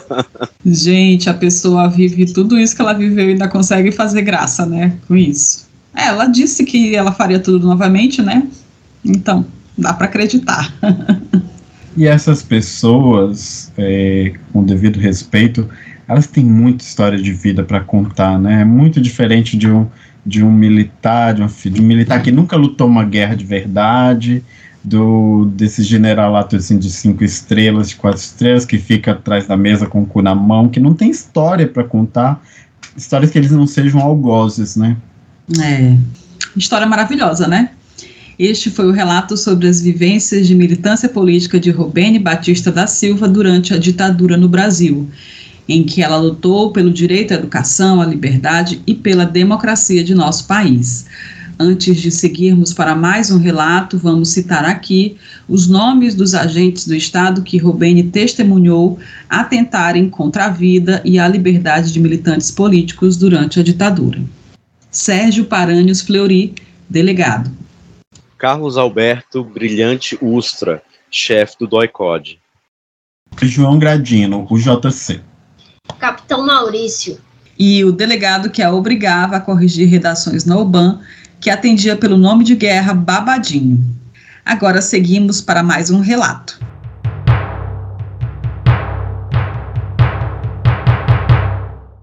Temos o enorme prazer e honra de encerrar este episódio especial sobre a luta de mulheres na resistência à ditadura com relatos sobre as vivências de Dilma Vana Rousseff, mineira, nascida em Belo Horizonte, filha do imigrante búlgaro Pedro Rousseff e da professora Dilma Jane da Silva. Ela que iniciou sua militância política no mesmo ano do golpe de 64, com apenas 16 anos. Antes de seguir com o relato, precisamos informar que, infelizmente, Dilma não prestou nenhum depoimento detalhado à Comissão Nacional da Verdade, como a dona disse e a Robene, que tiveram suas histórias relatadas hoje mas fizemos muita pesquisa e descobrimos um depoimento que Dilma prestou em outubro de 2001 à Comissão Estadual de Indenização às Vítimas de Ditadura do Conselho de Direitos Humanos de Minas Gerais. É engraçado que a Dilma tem uma história é, política e de vida que transita entre Minas e o Rio Grande do Sul, né? E é. Muito, né? Porque ela, ela é, é mineira, mas ela depois vai trabalhar com o Brizola no Rio Grande do Sul, né? Então, tipo, ela, faz, ela nasce em Minas, mas constrói a vida política dela no Rio Grande do Sul e em Minas. E... Só sei que ela é linda. Na época, ela era secretária das Minas e Energia do governo do Rio Grande do Sul. Era afiliada ao PDT e provavelmente não sonhava que ocuparia a cadeira da presidência da República, menos de 10 anos depois disso. Também usamos como fonte a entrevista que Dilma deu ao jornalista Luiz McLuff em 2003 e publicada pela Folha de São Paulo em junho de 2005. Então, aos 16 anos, Dilma iniciou o contato com a POLOP, a Organização Revolucionária Marxista Política Operária, que havia se formado a partir de uma dissidência do Partido Comunista Brasileiro em 61. Já citamos a POLOP algumas vezes no podcast, e é importante saber que ela acabou dando origem a diversos grupamentos políticos que decidiram lutar contra a ditadura através das armas dentre eles o Colina, a VPR, o POC, Partido Operário Comunista, e até a VAR Palmares. Após encerrar seus estudos secundários, Dilma seguiu para a Universidade Federal de Minas Gerais, onde iniciou o curso de Economia em 67, mesmo ano em que uma dissidência da POLOP virou o Colina, Comando de Libertação Nacional, também já citado várias vezes em nossos relatos. As ações armadas faziam parte dos planos do Colina, assim como a continuidade do que eles chamavam de trabalho de massas, que era a produção de materiais para conscientizar operários e estudantes a se engajarem na resistência ao governo militar. Colina teve ampla atuação em Minas e no Rio de Janeiro, e apesar de ter diversos militares expulsos das Forças Armadas em seus quadros, acabou não desenvolvendo tanto sua ala de comando militar. Ainda em 68, os membros João Lucas Alves, Severino Viana Colou e José Roberto Monteiro assassinaram um oficial militar alemão por engano, achando que estavam matando o responsável pela morte de Che Guevara. Três meses depois disso, a repressão matou João Lucas e Severino, diminuindo substancialmente o número de quadros do Colina. Em janeiro de 69, o grupo teve uma nova baixa, quando sete militantes do Colina foram presos em Belo Horizonte, quando o DOPS estourou um aparelho da organização no bairro São Geraldo. No dia anterior à prisão, eles tinham feito uma expropriação no Banco da Lavoura de Sabará, na região metropolitana de BH. Praticamente todo o comando militar da organização ficou fora de combate, restando apenas os que atuavam na agitação das massas, produzindo jornaizinhos, panfletos e material de propaganda para distribuir em portas de fábricas e escolas, o que era o caso da Dilma. De acordo com o médico e ex-militante político do Colina, Jorge Narras, o embate que prendeu todo o braço armado do Colina foi violento e resultou na morte de dois agentes do DOPS. O relato foi feito em entrevista ao UOL em 2014. Abre aspas. Foi uma ação mal conduzida pela polícia. A gente reagiu e dois policiais acabaram sendo mortos. A gente ia ser imediatamente assassinado ali, mas houve uma ação do chefe da diligência que impediu o massacre, porque seria um massacre. Nós já estávamos rendidos. Fecha aspas. Na ocasião foram presos inicialmente Ângelo Pesutti, Pedro Paulo Bretas e posteriormente Jorge Narras, sua esposa na época Maria José Narras, Afonso Celso Lana Leite, Murilo Pesutti, irmão de Ângelo, Júlio Bittencourt, Nilo Sérgio Macedo e Maurício Paiva, Ainda segundo Narras, este foi o episódio que obrigou Dilma a entrar na clandestinidade. Ela seria presa porque eles já tinham chegado, de alguma maneira, ao nome dela e estavam de vigília no endereço da família em Belo Horizonte. Muito espertamente, ela e o marido perceberam e conseguiram burlar essa vigilância e fugiram. Fecha aspas. Sobre essa quase prisão, Dilma disse o seguinte em seu depoimento de 2001, abre aspas. Eu comecei a ser procurada em Minas nos dias seguintes à prisão de Ângelo Pesutti. Eu morava no edifício solar com meu marido, Cláudio Galeno de Magalhães Linhares, e numa noite o apartamento foi cercado e conseguimos fugir na madrugada. O porteiro disse aos policiais do DOPS de Minas que não estávamos em casa. Fugimos pela garagem, que dá para a Rua do Fundo, a Rua Goiás. A partir desse dia, ficamos clandestinos. Fecha aspas. De lá, Dilma seguiu para o Rio de Janeiro. E nessa altura, já sem qualquer membro da ala armada em circulação, o Colina precisou se reinventar para continuar na luta. Foi quando veio a fusão do grupo com a VPR, que contamos lá no episódio 32. Vamos relembrar. Apesar de parecer uma operação simples, a união das duas organizações foi bastante complicada, em função do ranço que ambos tinham pelas prioridades de cada grupo. Os membros do Colina, por exemplo, não gostavam tanto da vocação militarista que a VPR tinha. Eles gostavam mais de focar no trabalho de conscientização das massas para conquistar novos adeptos à luta. Eles eram conhecidos por terem uma formação política mais ampla e fortalecida, e criticavam a militarização da VPR por entenderem que a luta deles era muito imediatista. Na clandestinidade, Dilma assumiu alguns nomes de guerra. Estela, Wanda e Luísa ficaram conhecidos, mas ela também usou Marina e Patrícia. Quando da fusão do Colina com a VPR, Dilma seguiu junto com o grupo original, agora maior e atendendo pelo nome de VAR Palmares. Foi quando realizou-se o roubo do cofre do Ademar e no fim de 69, a VPR reconstituiu-se e seguiu seu caminho na luta armada, levando alguns membros originários do Colina, como o casal Juarez Guimarães de Brito e a esposa Maria do Carmo Brito, que vocês conheceram lá no episódio 47. Dilma foi presa no dia 16 de janeiro de 1970 em um bar na Rua Augusta, região central de São Paulo. O local era utilizado para encontro clandestino entre militantes da VAR Palmares. Naquela época, segundo a repressão, ela seria uma das responsáveis pela guarda do arsenal do VAR Palmares na capital paulista e foi um dos nomes declinados por outros integrantes da organização presos naqueles dias. Ela foi imediatamente levada para Oban, onde foi recebida a gritos de mata, tira roupa, terrorista, filha da puta e deve ter matado gente, segundo a entrevista dada a Luiz McLuff. Nessa entrevista, ela contou, abre aspas, Lembro também perfeitamente que me botaram numa cela muito estranha. Uma porção de mulheres. Tinha uma menina grávida que perguntou meu nome e eu dei meu nome verdadeiro. E ela disse: Xi, você está ferrada.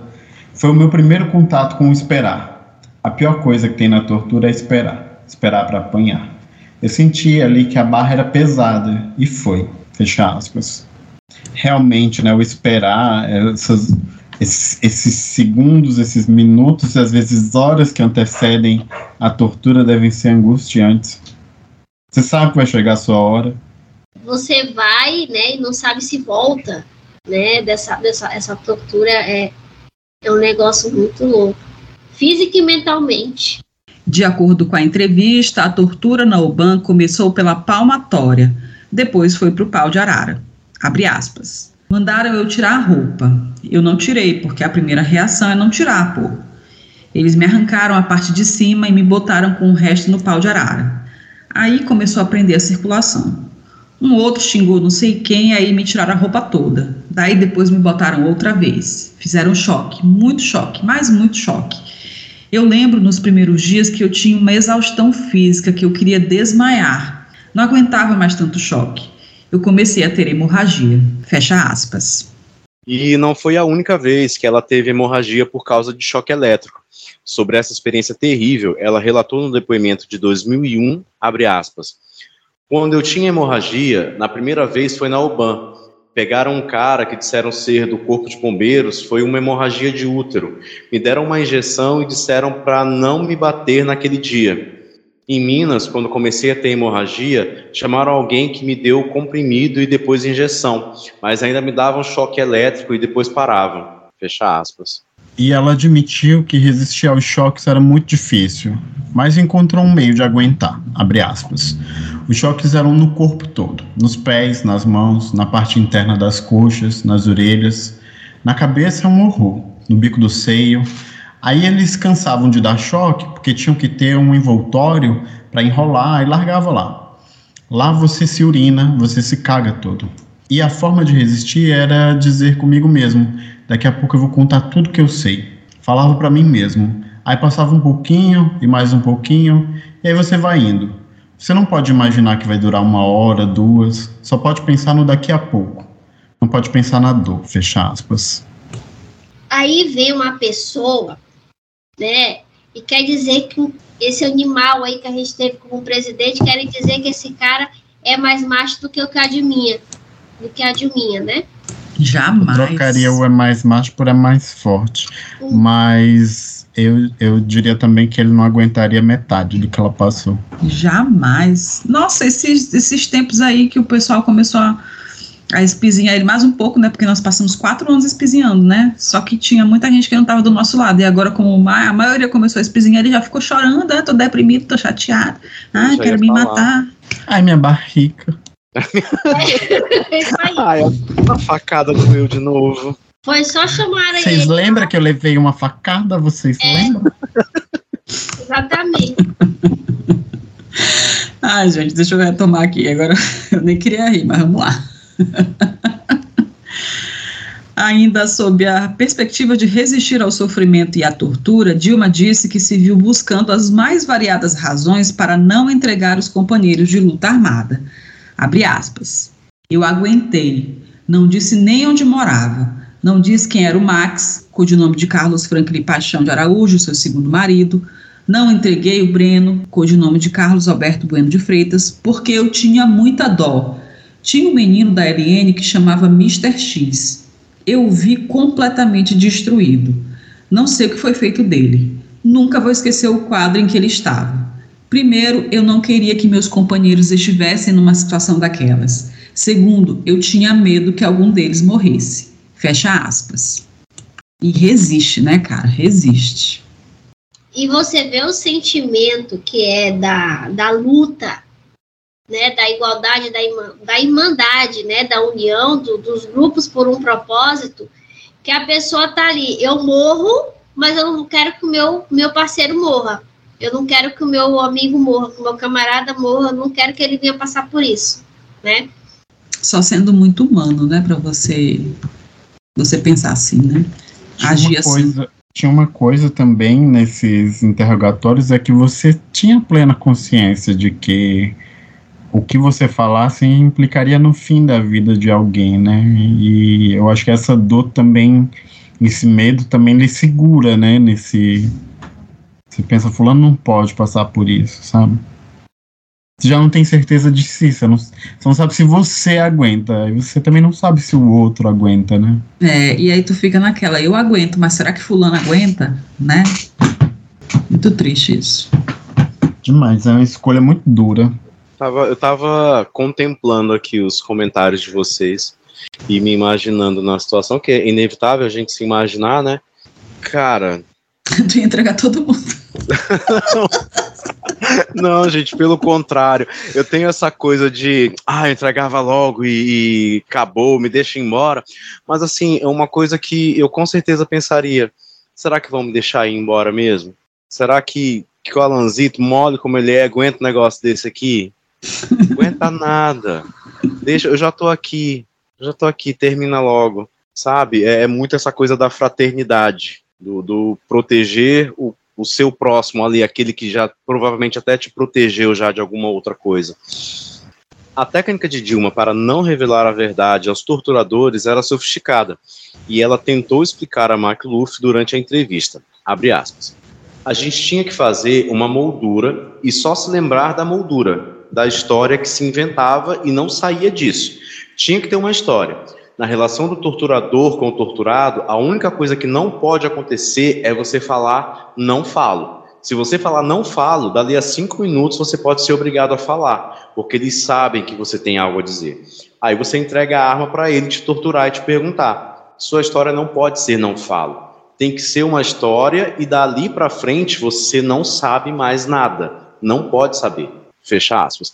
Interessante, interessantíssimo a, a, o, o, labirinto psicológico que ela, que ela criou nessa, nessa técnica, porque é, é, fato, se você fala que não, não sabe, não, que não fala. As pessoas que tiveram contato com a Dilma do lado dos militares, eles achavam ela uma mulher brilhante, assim, eles tinham certeza que ela era da dirigente da Colina, porque do Colina, porque ela era muito inteligente, ela era diferente, ela falava, ela se expressava de uma maneira diferente.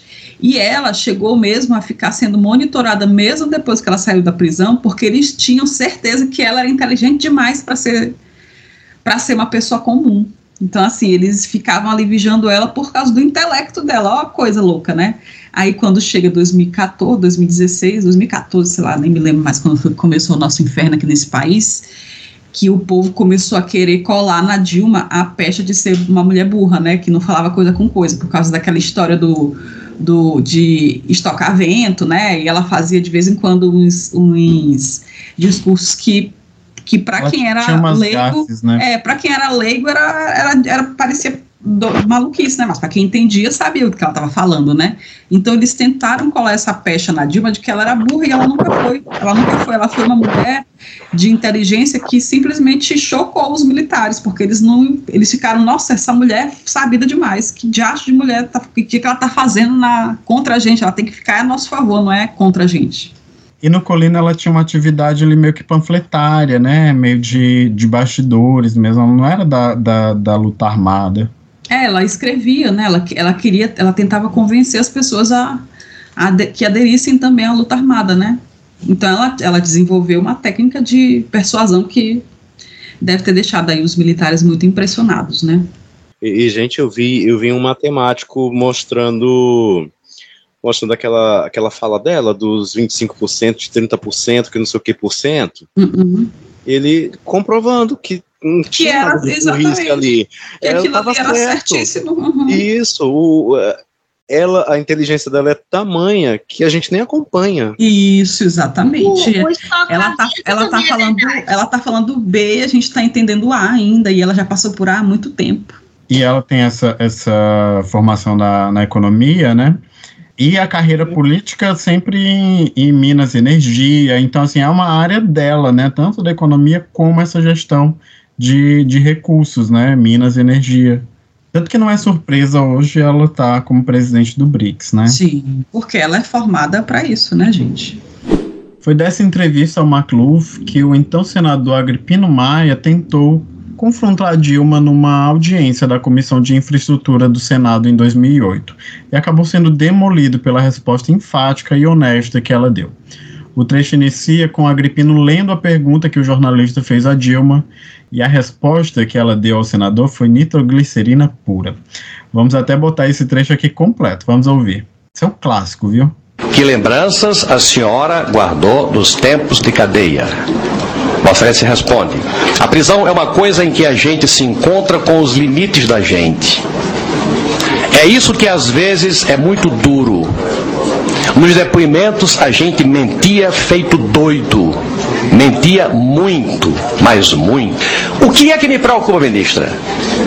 O dossiê, na minha opinião e de muitos brasileiros, é a volta ao regime Qualquer comparação entre a ditadura militar e a democracia brasileira só pode partir de quem não dá valor à democracia brasileira. Eu tinha 19 anos, eu fiquei três anos na cadeia e eu fui barbaramente torturada, senador. E qualquer pessoa que ousar dizer a verdade para interrogadores compromete a vida dos seus iguais entrega pessoas para serem mortas. Eu me orgulho muito de ter mentido, senador, porque mentir na tortura não é fácil. Agora, na democracia se fala a verdade. Diante da tortura, quem tem coragem, dignidade, fala mentira. E isso. E isso, senador, parte, integra a minha biografia, que eu tenho imenso orgulho. E eu não estou falando de heróis. Feliz do povo que não tem heróis desse tipo, senador.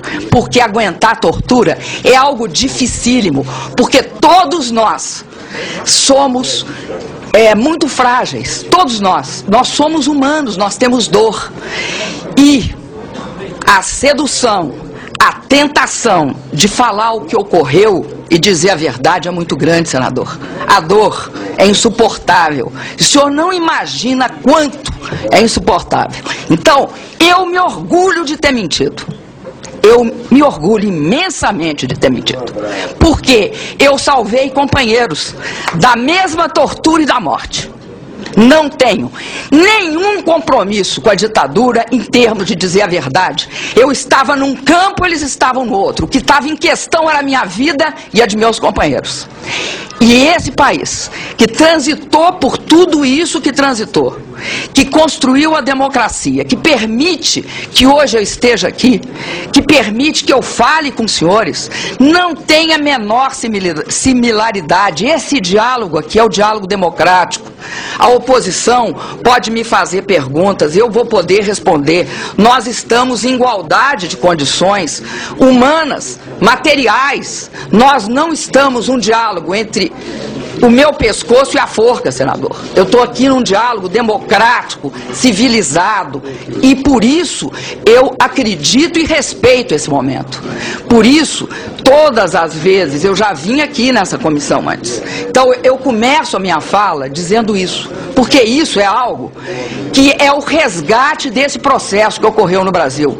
Vou repetir mais uma vez. Não há verdade, não há espaço para a verdade. É isso que mata. A, a, o que mata na ditadura é que não há espaço para a verdade, porque não há espaço para a vida, senador. Porque algumas verdades, até as mais banais, podem conduzir à morte. É só errarem a mão no seu interrogatório. E eu acredito, senador, que nós estávamos em momentos diversos da nossa vida em 70. Eu asseguro para o senhor, eu tinha entre 19 e 21 anos, e, de fato, eu combati a ditadura militar. E disso eu tenho imenso orgulho. Foi uma das maiores comidas de rabo que já se viu naquele congresso. Olha, essa, essa, esse discurso da Dilma, né, é curtinho, acho que deve ter uns três minutos. Ele se equipara a, ao que Flávio Dino fez essa semana aí na, na CCJ da Câmara. Vai entrar para os anais. Entrou para a história. Eu estava ligando o microfone para falar isso, menina, que hoje é, já dá para comparar com o que o Flávio Dino fez. Gente, ela, de, ela né? demoliu com ele mesmo. É, esse final dessa fala dela, é, eu acredito e que nesse momento da vida nós estávamos em momentos diferentes. E aí, se você for olhar, realmente sim, ela estava na, na luta, no Colina, né, lutando pela vida dela e pela democracia, e ele era prefeito indicado pela ditadura militar em Natal, né? prefeito biônico. Exatamente. Realmente estavam e continuam estando até hoje em momentos diferentes e em lados diferentes, né? Isso é melhor para Dilma. uns caras desses não aguentam. É, quer matar eles? É só dizer assim: ó, teu salário vai ser reduzido. Eles já estão fazendo igual o Didi, eu vou morrer. Não aguenta uma dessa. Ai, gente, toda vez que eu escuto esse depoimento é como se fosse a primeira vez. Eu fico extasiado. É uma janta muito linda. Demais. E a Dilma ela sempre foi muito reticente sobre seus dias de, de prisão. E uma parte importante do, do martírio da ex-presidenta só foi conhecida em 2012, quando a CNV resgatou o depoimento que a Dilma deu ao Conselho Estadual de Direitos Humanos de Minas em 2001. É, e por essa reticência, nós não conseguimos estabelecer no depoimento que ela deu em 2001 uma cronologia do que aconteceu a ela durante sua prisão. Então, decidimos destacar as passagens mais relevantes do documento, que não passa de quatro páginas. O depoimento revela, por exemplo, que além da prisão na UBAN em São Paulo, Dilma foi levada para ser interrogada e torturada no Rio de Janeiro e em Juiz de Fora, Minas Gerais, lugares onde ela atuou pelo Colina e pela VAR Palmares. A, a, Dilma vai ter que tirar, quando ela tiver um intervalozinho lá no BRICS, no banco, né, pra ela conversar com a gente. Porque é muito pouco, Dilma. Nós queria fazer um episódio só pra ti, mulher. É, queria mesmo. Nossa, meu sonho. Só falou que a Dilma vai estar tá aqui, eu já fiquei nervoso. Ficou nervosa. É, é, é... ai, ai. Em um dos interrogatórios especializados, Dilma foi confrontada com 22 bilhetes supostamente escritos por Ângelo Pesucci e enviados a ela, mas interceptados pela repressão, que tratavam de um improvável plano de fuga do militante do Colina, que estava preso em Minas desde o início de 69. Pelo conteúdo dos bilhetes, a repressão entendeu que a VAR Palmares tinha um infiltrado no presídio onde Pesucci estava preso. E as sessões de tortura giravam em torno de forçá-la a dizer quem eram os contatos da organização no sistema repressivo de Minas. Eu não tinha a menor ideia do que se tratava, pois tinha saído de BH no início de 69, e isso era no início de 70. Desconhecia as tratativas de fuga de Pesuti, mas eles puseram que se tratava de uma mentira. Talvez uma das coisas mais difíceis de você ser no interrogatório é inocente. Você nem sabe do que se trata, fecha aspas. Ela também deu detalhes da rotina de torturas a que foi submetida em Minas. Abre aspas. No início não tinha rotina.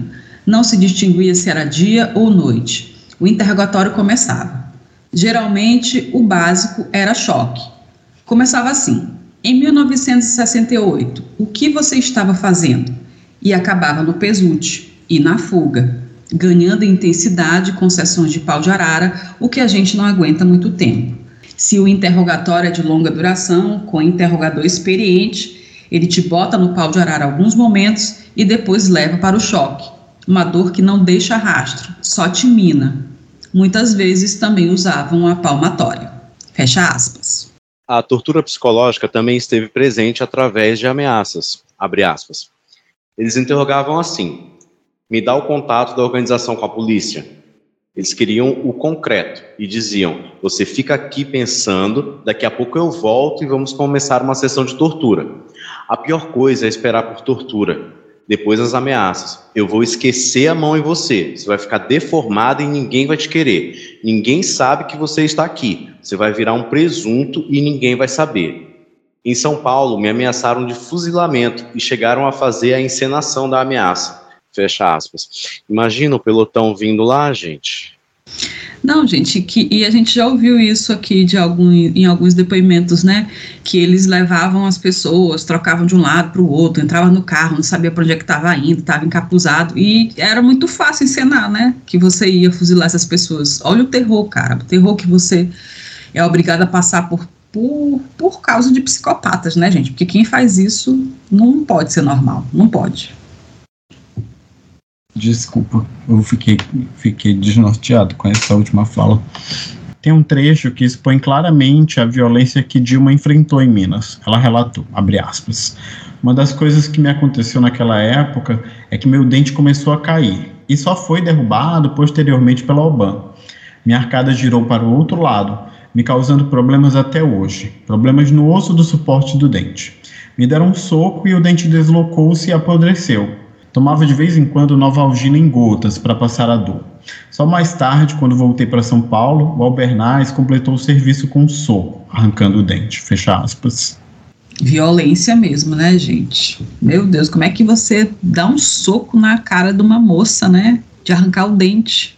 Só Aí podia você... ser psicopata. E você vê uma coisa, se eles faziam maldade com o homem, que em tese, né, é mais forte, imagina o que eles não faziam quando pegavam mulher, né? Não, vocês veem que as três moças que a gente está contando aqui, relatando os casos hoje, as três levaram socos de desmaiar, né? É muita maldade. Sobre a violência e intensidade da tortura que enfrentou em seu estado natal, Dilma tinha uma teoria. Abre aspas. Achavam que nossa organização tinha contatos com a polícia militar ou a polícia civil mineira, que possibilitassem fugas de presos. Eu não era presa recente, não tinha pontos e aparelhos para entregar. E eu considero justamente que a premissa da qual eles partiram era que existia entre eles, ou na instituição deles, algum traidor, o que explica a intensidade com que fui torturada naquele período e o uso de todas as serviços de que fui objeto. Fecha aspas. De acordo com Dilma, lidar com a solidão da prisão, especialmente na fase da tortura ainda na UBAN, foi complicado. Abre aspas. O estresse é feroz, inimaginável. Descobri pela primeira vez que estava sozinha, encarei a morte e a solidão. Lembro-me do medo quando minha pele tremeu. Tem um lado que marca a gente pelo resto da vida. Fecha aspas. Você vê essa que ela fala, né, do, do rosto, do dente, que o rostinho dela tem é machucado, né? Você vê que é um pouquinho assim, é machucado, você percebe a cicatriz no rosto. E apesar da solidão que feria, Dilma admite que ter passado por isso na juventude também fez muita diferença. Para o bem e para o mal. Abre aspas. Acho que nenhum de nós consegue explicar a sequela. A gente sempre vai ser diferente. No caso específico da época, acho que ajudou o fato de, sermos mais novos. Agora, ser mais novo também tem uma desvantagem, o impacto é muito grande. Mesmo que a gente consiga suportar a vida melhor quando se é jovem fisicamente, a médio prazo o efeito na gente é maior por sermos mais jovens.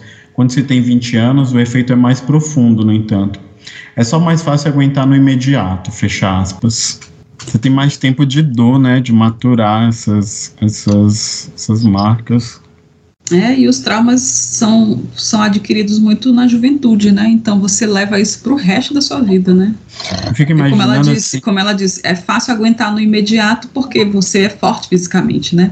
Mas na cabeça, aos 20 anos, aos 60 anos, aos 70 anos, com certeza ela ainda pensa nisso, né?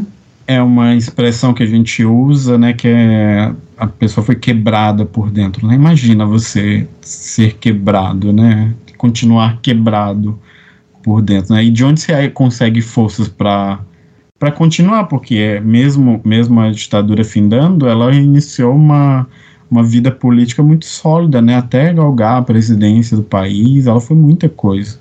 E você Sim. ainda tem que ficar ouvindo as pessoas dizer que era para ter apanhado mais, que era para né, ter sofrido Não, mais. gente, é, o Bolsonaro, na época que acharam essa, esse depoimento da Dilma, esse de 2001, que ninguém sabia onde estava, que foi o único depoimento que ela deu oficialmente, né?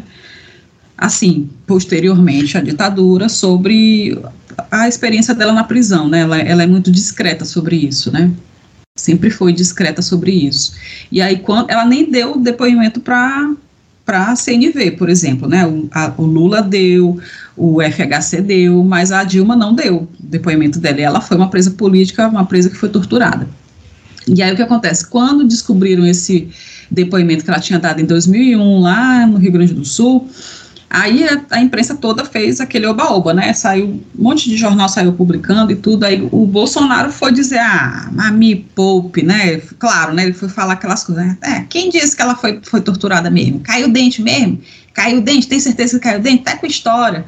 Quer dizer, o cara, como vocês disseram, que que não sabe nem cair de um paraquedas, né? Que não sabe nem pular de um paraquedas porque cai e quebra as duas pernas e vem querer falar da minha Dilminha, cara, bicho, eu fico com ódio desse Bolsonaro. Cada vez que eu me lembro dessa matéria aí que ele falou mal dela.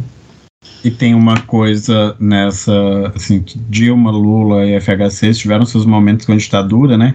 O FHC foi pro exílio. É, o Lula, naquela época, já né? era um sindicalista é, grande, já é, era conhecido. Você prendeu o Lula, você sabia quem era o Lula, né? E ele foi preso, Não podia né? suma, sumir com o Lula num, num desses interrogatórios. Não podia. E a Dilma não, é, naquele momento ela não era essa pessoa pública no, no, na cena política do país, mas ela passou das piores torturas que nenhum deles deve ter passado, né?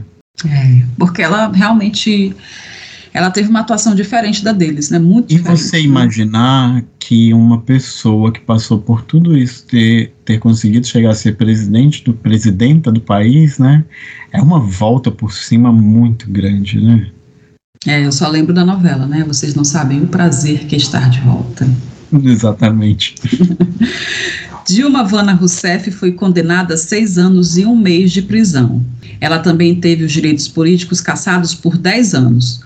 Posteriormente, ela conseguiu uma redução de pena no Superior Tribunal Militar para dois anos e um mês, mas já havia cumprido três anos, que foi o tempo total que ela passou no Tiradentes, e sem direito a reclamar pelos 11 meses perdidos. Ela contou que sua estadia no Tiradentes foi mais tranquila justamente porque não ficou sozinha, pelo contrário, a vida por lá foi quase uma comuna, com atividades conjuntas e individuais, divididas entre todas as presas políticas, faziam a própria comida, organizavam sessões de carteado e vôlei, liam e ouviam muita música, enfim, levavam uma vida digna dentro das possibilidades da cadeia. Um terror vivido nessa fase do presídio era quando alguma presa já condenada era chamada de volta ao BAN para novos interrogatórios, porque a possibilidade de ser torturada mais uma vez era muito grande abre aspas, havia um processo de contágio, de medo, de identificação muito forte entre nós. Como forma de ter controle da situação, a gente dessolenizava.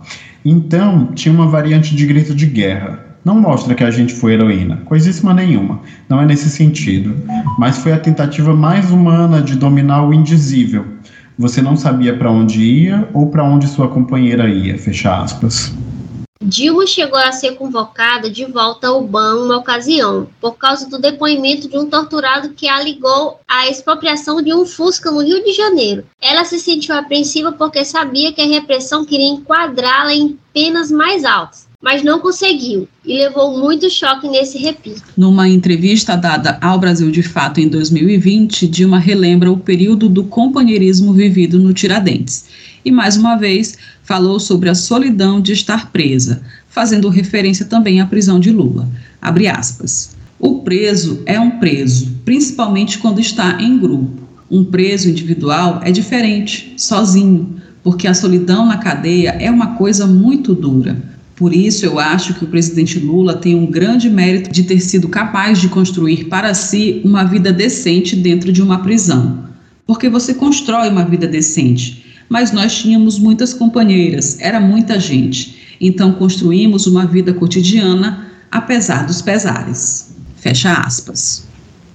Ai, gente, quando eu lembro de Lulinha, 580 dias na prisão podendo ter ido para qualquer lugar do país, do Brasil, do Brasil não, do planeta, né? Tanta gente que ofereceu asilo político para ele. E ele foi para a prisão. Isso demonstra uma força enorme também, né? Poxa, que cara, que pessoa, viu? E o fato dele ter. Praticamente ele escolheu, né? Quer ficar aqui em Curitiba, quer ficar do lado dele. Dilma saiu do presídio Tiradentes no fim de 1972, 10 quilos mais magra e com uma disfunção na tireoide iniciou a recuperação de sua saúde no lar com sua família em Minas Gerais. Depois morou com uma tia em São Paulo e mais tarde mudou-se para Porto Alegre, onde o segundo marido cumpriu os últimos meses de detenção. Após sua condenação por subversão, ela foi expulsa do curso de economia na UFMG, mas prestou vestibular para o mesmo curso na Federal do Rio Grande do Sul, onde retomou seus estudos. Dilma ficou grávida em 75 enquanto estava na graduação e em março de 76 nasceu sua única filha, Paula Rousseff Araújo. Sua primeira atividade remunerada após sair da prisão foi a de estagiária na Fundação de Economia e Estatística, vinculada ao governo do Rio Grande do Sul. A sua militância política, desta vez dentro da legalidade, foi reiniciada no Instituto de Estudos Políticos e Sociais, ligados, ligado ao MDB, então único partido legalizado de oposição. Mesmo não tendo se filiado ao partido, Dilma organizava os debates no Instituto, que recebia palestras de intelectuais. Essa mesma época está no Brasil também, e também está no MDB, que era o único partido possível, a economista também, que é mãe da, da Dilma, né, a Maria da Conceição Tavares, né? Uhum. E é o único lugar, assim, possível de debate, né? É. Só que o MDB nem sempre foi esse posto de de é, a, a Dirce, né? a Dirce Machado, né, que foi a camponesa que a gente contou aqui no nosso primeiro relato, ela se filiou ao, ao MDB, porque era o único partido de oposição, e ela se elegeu vereadora em 82. E pelo a, MDB, né? A Maria da Conceição Tavares também era filiada ao, ao MDB, e na época que o MDB começou a ficar mais tenebroso, aí ela já corre pro PT, né? Ai, gente, a, a Maria da Conceição Tavares é outra diva, viu? Meu Deus, que mulher. Em novembro de 77, o nome de Dilma foi divulgado no jornal O Estado de São Paulo como sendo um dos 97 subversivos infiltrados na máquina pública em uma relação elaborada pelo então ministro do Exército Silvio Frota, que classificou Dilma como amaziada com o subversivo Carlos Araújo. Com isso, foi exonerada da Fundação de Economia e Estatística, sendo anistiada posteriormente. Dilma chegou a denunciar essa demissão ilegal no seu depoimento de 2001. Gente, o Estadão sempre servindo para isso, né? Puta que pariu. 77 já era essa filha da putagem toda. Nunca prestou. ah, é o comentário do Alan lá no fundinho. Eu adoro que eles sempre viralizam com os editoriais, né? Aquele editorial Não, da gente, escolha é, muito e, difícil. A da, e da escolha muito difícil, né? Para sempre, né? Usaremos. Aí eles, eles ah, foi algum político, não lembro quem que foi, que foi perguntado pelo, pelo editorial. Aí o, o repórter perguntou: Você viu o, o editorial do Estadão? Ele, você tem aí? Impre... Não, só digital, não tinha impresso, só digital. Então não serve nem para limpar o rabo. Com o fim do bipartidarismo imposto pela ditadura, Dilma participou, junto com o marido, dos esforços de Leonel Brizola para a recriação do Partido Trabalhista Brasileiro, o PTB. Não conseguiram o controle da legenda e fundaram uma nova, o Partido Democrático Trabalhista, PDT, da qual ela foi membro até o início da década de 2000. Nesse meio tempo, foi assessora parlamentar da bancada do PDT na Assembleia Legislativa Gaúcha. Foi secretária da Fazenda de Porto Alegre, presidente da Fundação de Economia e Estatística e secretária de Minas e Energia uh, do governo gaúcho em duas ocasiões, até que foi convidada para ingressar no PT e tornar-se ministra de Minas e Energia no primeiro governo de Lula. O resto é história que todos conhecemos. Já deu para ver o tamanho do currículo da Dilma, né? Já dá aí umas mil páginas, é um pergaminho, o currículo de Dilma. Aí, de novo, eu vou citar, e vinha querer energúmeno. Vem a pessoa querer falar. O, a única façanha que o cara fez foi escrever um papelzinho dizendo que ia tacar bomba no lugar e não teve nem tiulhão para fazer né? Foi logo demitido, expulso, entrou na reserva, aposentou-se e não fez mais nada da vida. E a, as pessoas querem colocar esse cara como superior. Né, e como exemplo, né? Como não tem, exemplo, tem, exemplo de nada. Exemplo mito, de trabalho, mito de, de é, mentiroso, é, né? É, mito é burro. Eu só estava lembrando aqui que eu conheci, ouvi falar em Dilma pela primeira vez quando ela foi ser ministra de Minas e Energia, né? Eu tava lembrando aqui que eu tinha 15 anos, gente. Dilma já tinha feito tanta coisa. É, muita coisa. E esses dias eu, eu consigo lembrar bastante da Dilma quando é, se acaba ali o Palocci no governo, né? Você, ela estava no governo, uhum. mas você consegue ver que ali com, com o fim do Palocci, o Lula prontamente já vê, não, é a Dilma. Sim, ainda está muito viva em nossa memória a trajetória recente de Dilma, especialmente os eventos ligados ao golpe de 2016 que mergulharam o Brasil na desgraça que estávamos até 31 de dezembro passado. Mas as eleições de 2022 trouxeram a redenção aos verdadeiros partidários da democracia brasileira. Inclusive a Dilma, que teve a profecia de que o campo progressista voltaria ao poder, cumprida em 30 de outubro de 2022. Vamos ouvir. É lindo mesmo, é de arrepiar. Acabam de derrubar a primeira mulher eleita presidenta do Brasil sem que haja qualquer justificativa constitucional para este impeachment. Mas o golpe não foi cometido apenas contra mim e contra o meu partido ou os partidos aliados que me apoiam hoje. Isso foi apenas o começo. O golpe vai atingir indistintamente qualquer organização política progressista e democrática. Eles pensam que nos venceram, mas estão enganados. Haverá contra eles a mais determinada oposição que um governo golpista pode sofrer. Essa história não acaba assim. Estou certa que a interrupção desse processo pelo golpe de Estado não é definitiva. Não voltaremos apenas para satisfazer nossos desejos ou nossa vaidade. Nós voltaremos, voltaremos para continuar nossa jornada rumo a um Brasil em que o povo é soberano. Porque a verdade, gente, é que quando o campo progressista não está no poder, o povo some do orçamento. Isso é que as pessoas precisam perceber, né?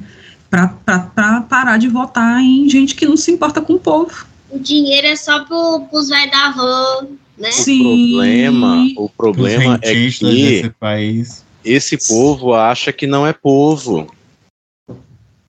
Pois e é. aí volta nesse povo. aí volta nessa gentalha aí porque acha é, que porque tudo que, como... tudo que essas pessoas não se acham é povo, né, amigo? Exato. É, eu tenho um amigo que eu, eu usou ele justamente porque nesse negócio aí de taxar grandes fortunas, né? Uhum. Ele realmente tem muito dinheiro, mas assim, não é uma grande fortuna. Então, toda vez que ele fala isso, Eu, ah, mas e aí? Como é que eu fico? Meu filho, seus dois milhões não são uma grande fortuna. Se você ficar desempregado, você vai começar a usar, você Uhum, não, não. exatamente. Você não, não. Como é? Você não produz nada, você só guarda dinheiro. É, e, a, e a didática, e a didática é essa, né? Se você tem um emprego, que você perde esse emprego, não consegue mais sustentar o seu estilo de vida. Se você perdeu o emprego, é porque você é pobre. Exatamente. E eles não entendem, gente. Eles não conseguem entender uma, uma fórmula tão simples. É tipo assim, meu filho, você só tem mais dinheiro que eu. Mas você não é o verdavan. Pois é. Agora vamos ouvir a Dilma de 2022. Eu disse que nós voltaríamos. Que isso não ia ficar assim. Que nós voltaríamos. E eu quero dizer para vocês: nós voltamos. Nós vamos estar nas ruas defendendo a reconstrução do Brasil. O reconhecimento da inocência do presidente Lula permitiu que nós tivéssemos novamente uma alternativa no campo de defesa do povo desse país, de nós mulheres, dos negros, dos mais pobres, das classes médias, dos estudantes, dos jovens, dos professores. Chupa, Bolsonaro! Gente, esse, esse discurso me emociona tanto, meu Deus do céu. E uma coisa que eu acho interessante é que a Dilma, ela, antes do Lula ser eleito, né, ela deu algumas entrevistas e posteriormente ela também deu outras entrevistas e isso é uma coisa que ela sempre bate, né? É uma tecla que ela sempre aperta. Que o povo precisa ir para a rua para mostrar o seu apoio ao governo, porque a gente ficou aí numa balança um pouco apertada, né? A gente sabe que o Bolsonaro comprou muito voto, etc, etc, mas ainda assim a gente ficou ali na, numa balança apertada entre os que votaram com a gente os que votaram contra a gente. E por conta disso, ele precisa muito, né? O governo precisa muito, o Lula precisa muito do apoio popular ao governo. Então, quando a gente está aqui vivendo, sofrendo, chateado, porque tá, tudo está caro, e a gente lembra que tudo está caro porque o diesel está caro e porque o diabo do presidente do Banco Central não baixa a taxa de juros, o que que a gente tem que fazer, gente? Não é ir para a rua? Não é dizer, Lula, tira esse homem daí. Já que o Lula não pode tirar, vamos pressionar o Senado, gente. A gente não pode mais ficar só chateado com as coisas, a gente tem que fazer alguma coisa. E a gente tem que ouvir Dilma, gente. A Dilma tá certíssima, a gente tem que ir para a rua para mostrar que a gente apoia este governo. O ambiente hoje para ir para as ruas é bem mais propício, né? Porque não tem aquela coisa, um medo de que de um Ninguém governo vai. autoritário. Ninguém mais vai bater em quem estiver manifestando na rua. E até Talvez lá em São Paulo, né, gente? Talvez em É. São Paulo, né? Governo Tarcísio. São Paulo, Santa Catarina. E este foi o relato sobre as vivências de militância política de Dilma Vana Rousseff durante a ditadura no Brasil, em que lutou pela democracia de nosso país. Antes de seguirmos para as indicações do episódio, vamos citar aqui os nomes dos agentes do Estado que atentaram contra a vida e a integridade física de Dilma durante a ditadura. Capitão Maurício, Doutor Homero. Capitão Benoni de Arruda Albernaz. Valdir Coelho, comandante da OBAN. Em Minas, ela identificou os torturadores que atendiam pelos nomes de guerra Doutor Medeiros e Delegado Joaquim. Os torturadores do Rio de Janeiro, não pudemos localizar os nomes. E este foi o nosso episódio 49, especial Mês das Mulheres, trazendo os relatos de três mulheres que deram tudo na luta pela democracia brasileira. Há muitas outras que esperamos poder contar suas histórias também. Vocês só precisam ter paciência, por favor. agora, agora vamos às nossas indicações deste episódio. Quem tem? Eu tenho. Eu vou logo Eu dizer que eu também tenho. Eu também tenho. Então vamos lá, vou começar. Eu tenho duas indicações hoje, né, gente? Eu quero fazer, quero fazer a indicação de um podcast, né, de um episódio do- de, um, de um podcast que é o podcast do Mano Brown, o Mano a Mano, né, que ele é um Ele é exclusivo aí do Spotify e ele é maravilhoso, né? Eu tô bastante viciada nesse podcast, inclusive. E é, ele tem um episódio especial, especial não, né? Ele tem um episódio com a Dilma. Olha só, Dilma, uma hora e cinquenta conversando com o Mano Brown, né? E aí você tem a oportunidade de ouvir ela falar sobre muitas coisas, né? Inclusive sobre pedaladas fiscais.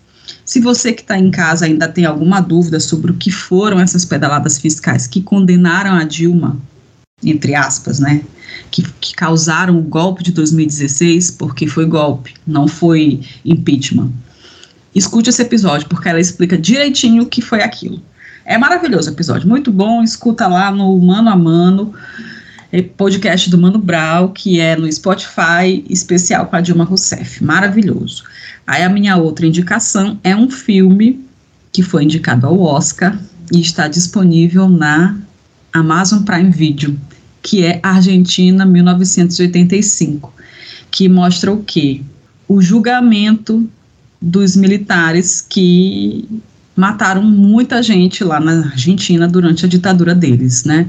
Olha, a ditadura argentina foi de 1976 a 1983. Gente, eles mataram cerca de 20 mil pessoas. Aqui a gente, né, a gente pode até dizer assim, graças a Deus que aqui foi menos, porque realmente aqui foram 434 documentados, etc e tal, né, mas lá foram 20 mil pessoas que eles mataram. E os responsáveis por, por esse massacre, eles foram condenados, né.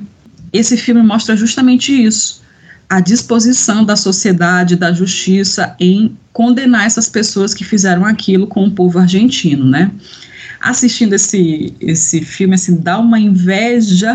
Eu fiquei com uma puta inveja dos argentinos, porque, gente, eles têm um Papa, eles têm um Messi, e eles têm um julgamento dos militares da ditadura lá, né? A gente está em muita desvantagem, né?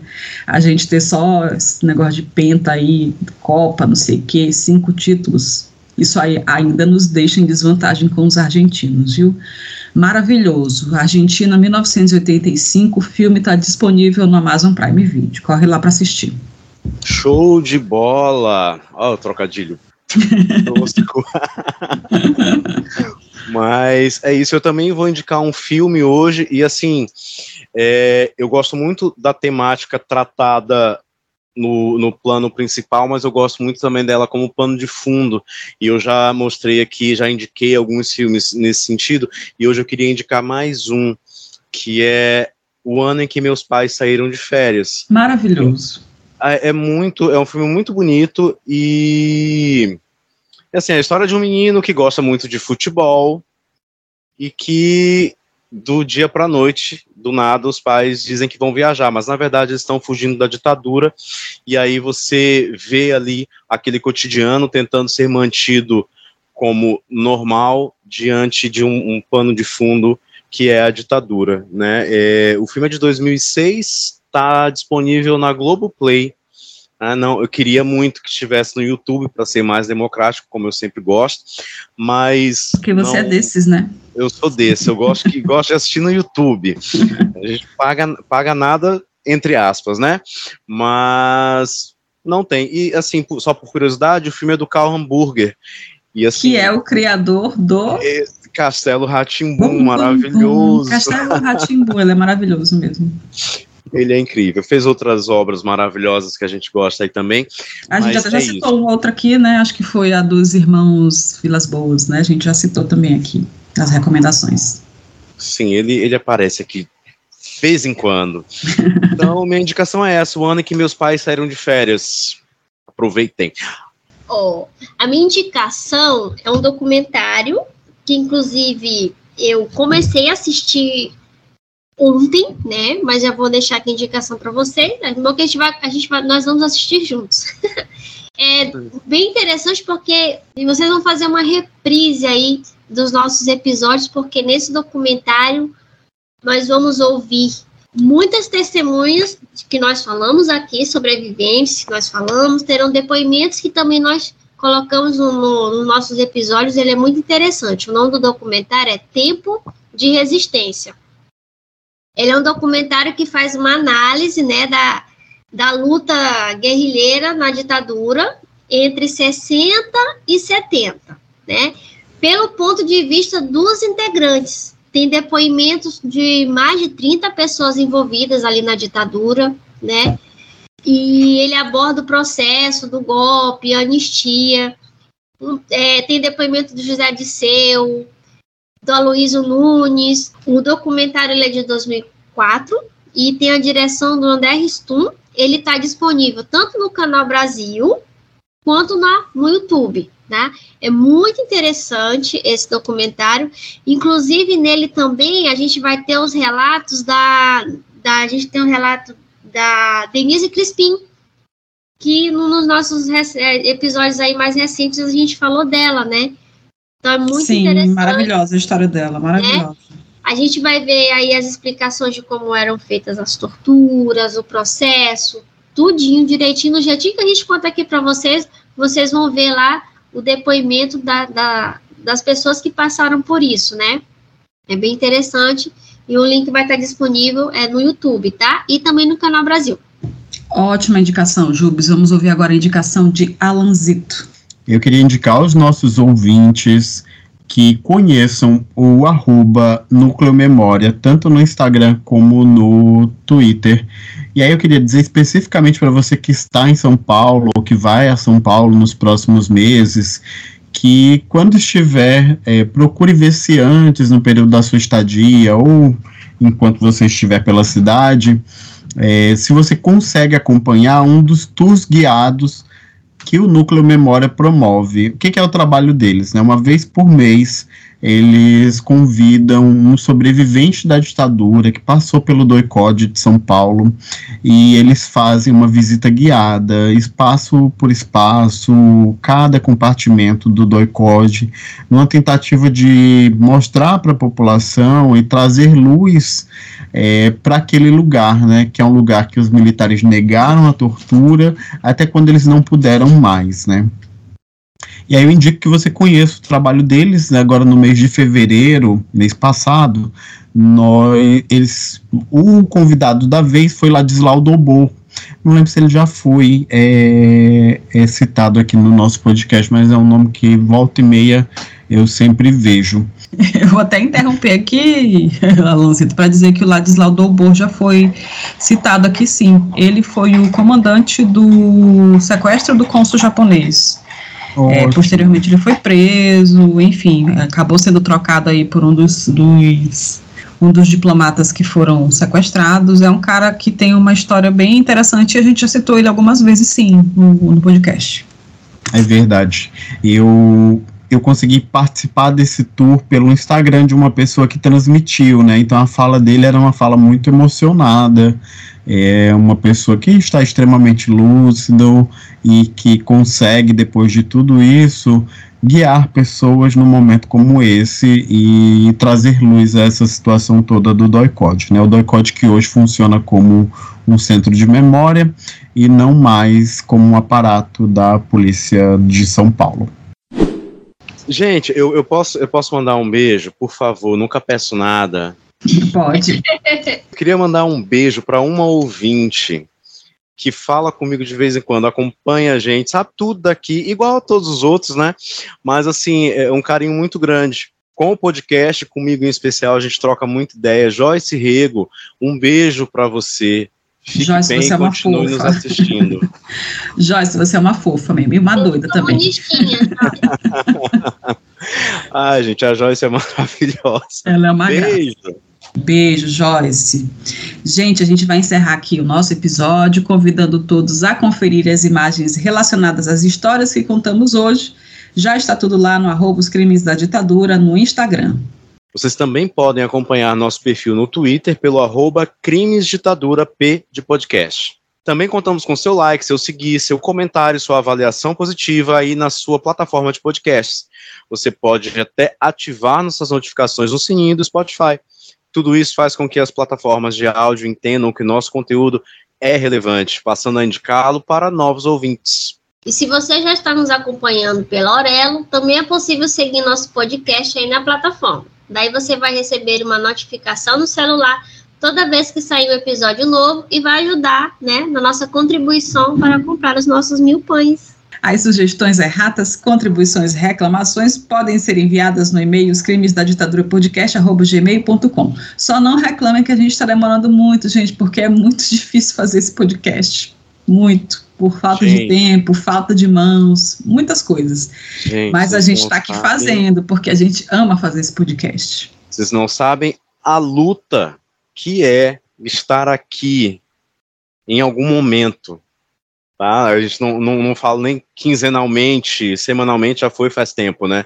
mas é muito difícil estar aqui em algum momento, mas a gente não deixa em, em amor ao podcast, aos nossos ouvintes. A nossa missão de salvar nossa... o Brasil de si mesmo, né?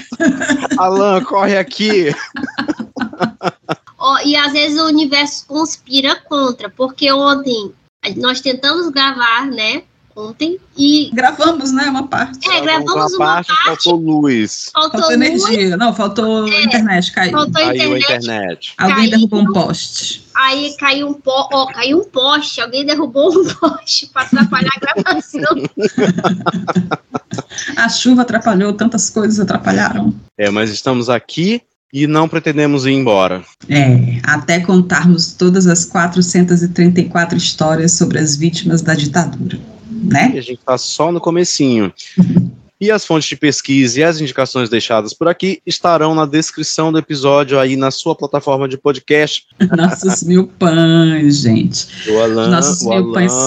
Desculpa, saiu daqui para ir comprar mil pães, né? Exatamente o que eu ia falar. O Alan saiu daqui, não está na despedida, gente, porque ele saiu já para comprar os nossos mil, mil pães, mas como vocês puderam ver, esteve aqui durante todo, todo o episódio enriquecendo com seus comentários incríveis. É, agora eu tô até preocupada porque se nós não temos um bordão, será que teremos um episódio? E agora, gente? Porque se temos um bordão, temos quase um episódio. E dessa e vez a... não tem bordão, né? Não tem bordão, gente. Assim, eu sou a favor do Alan mandar gravadinho pra gente inserir aqui. Concordo. Alan, você tá convocado, viu?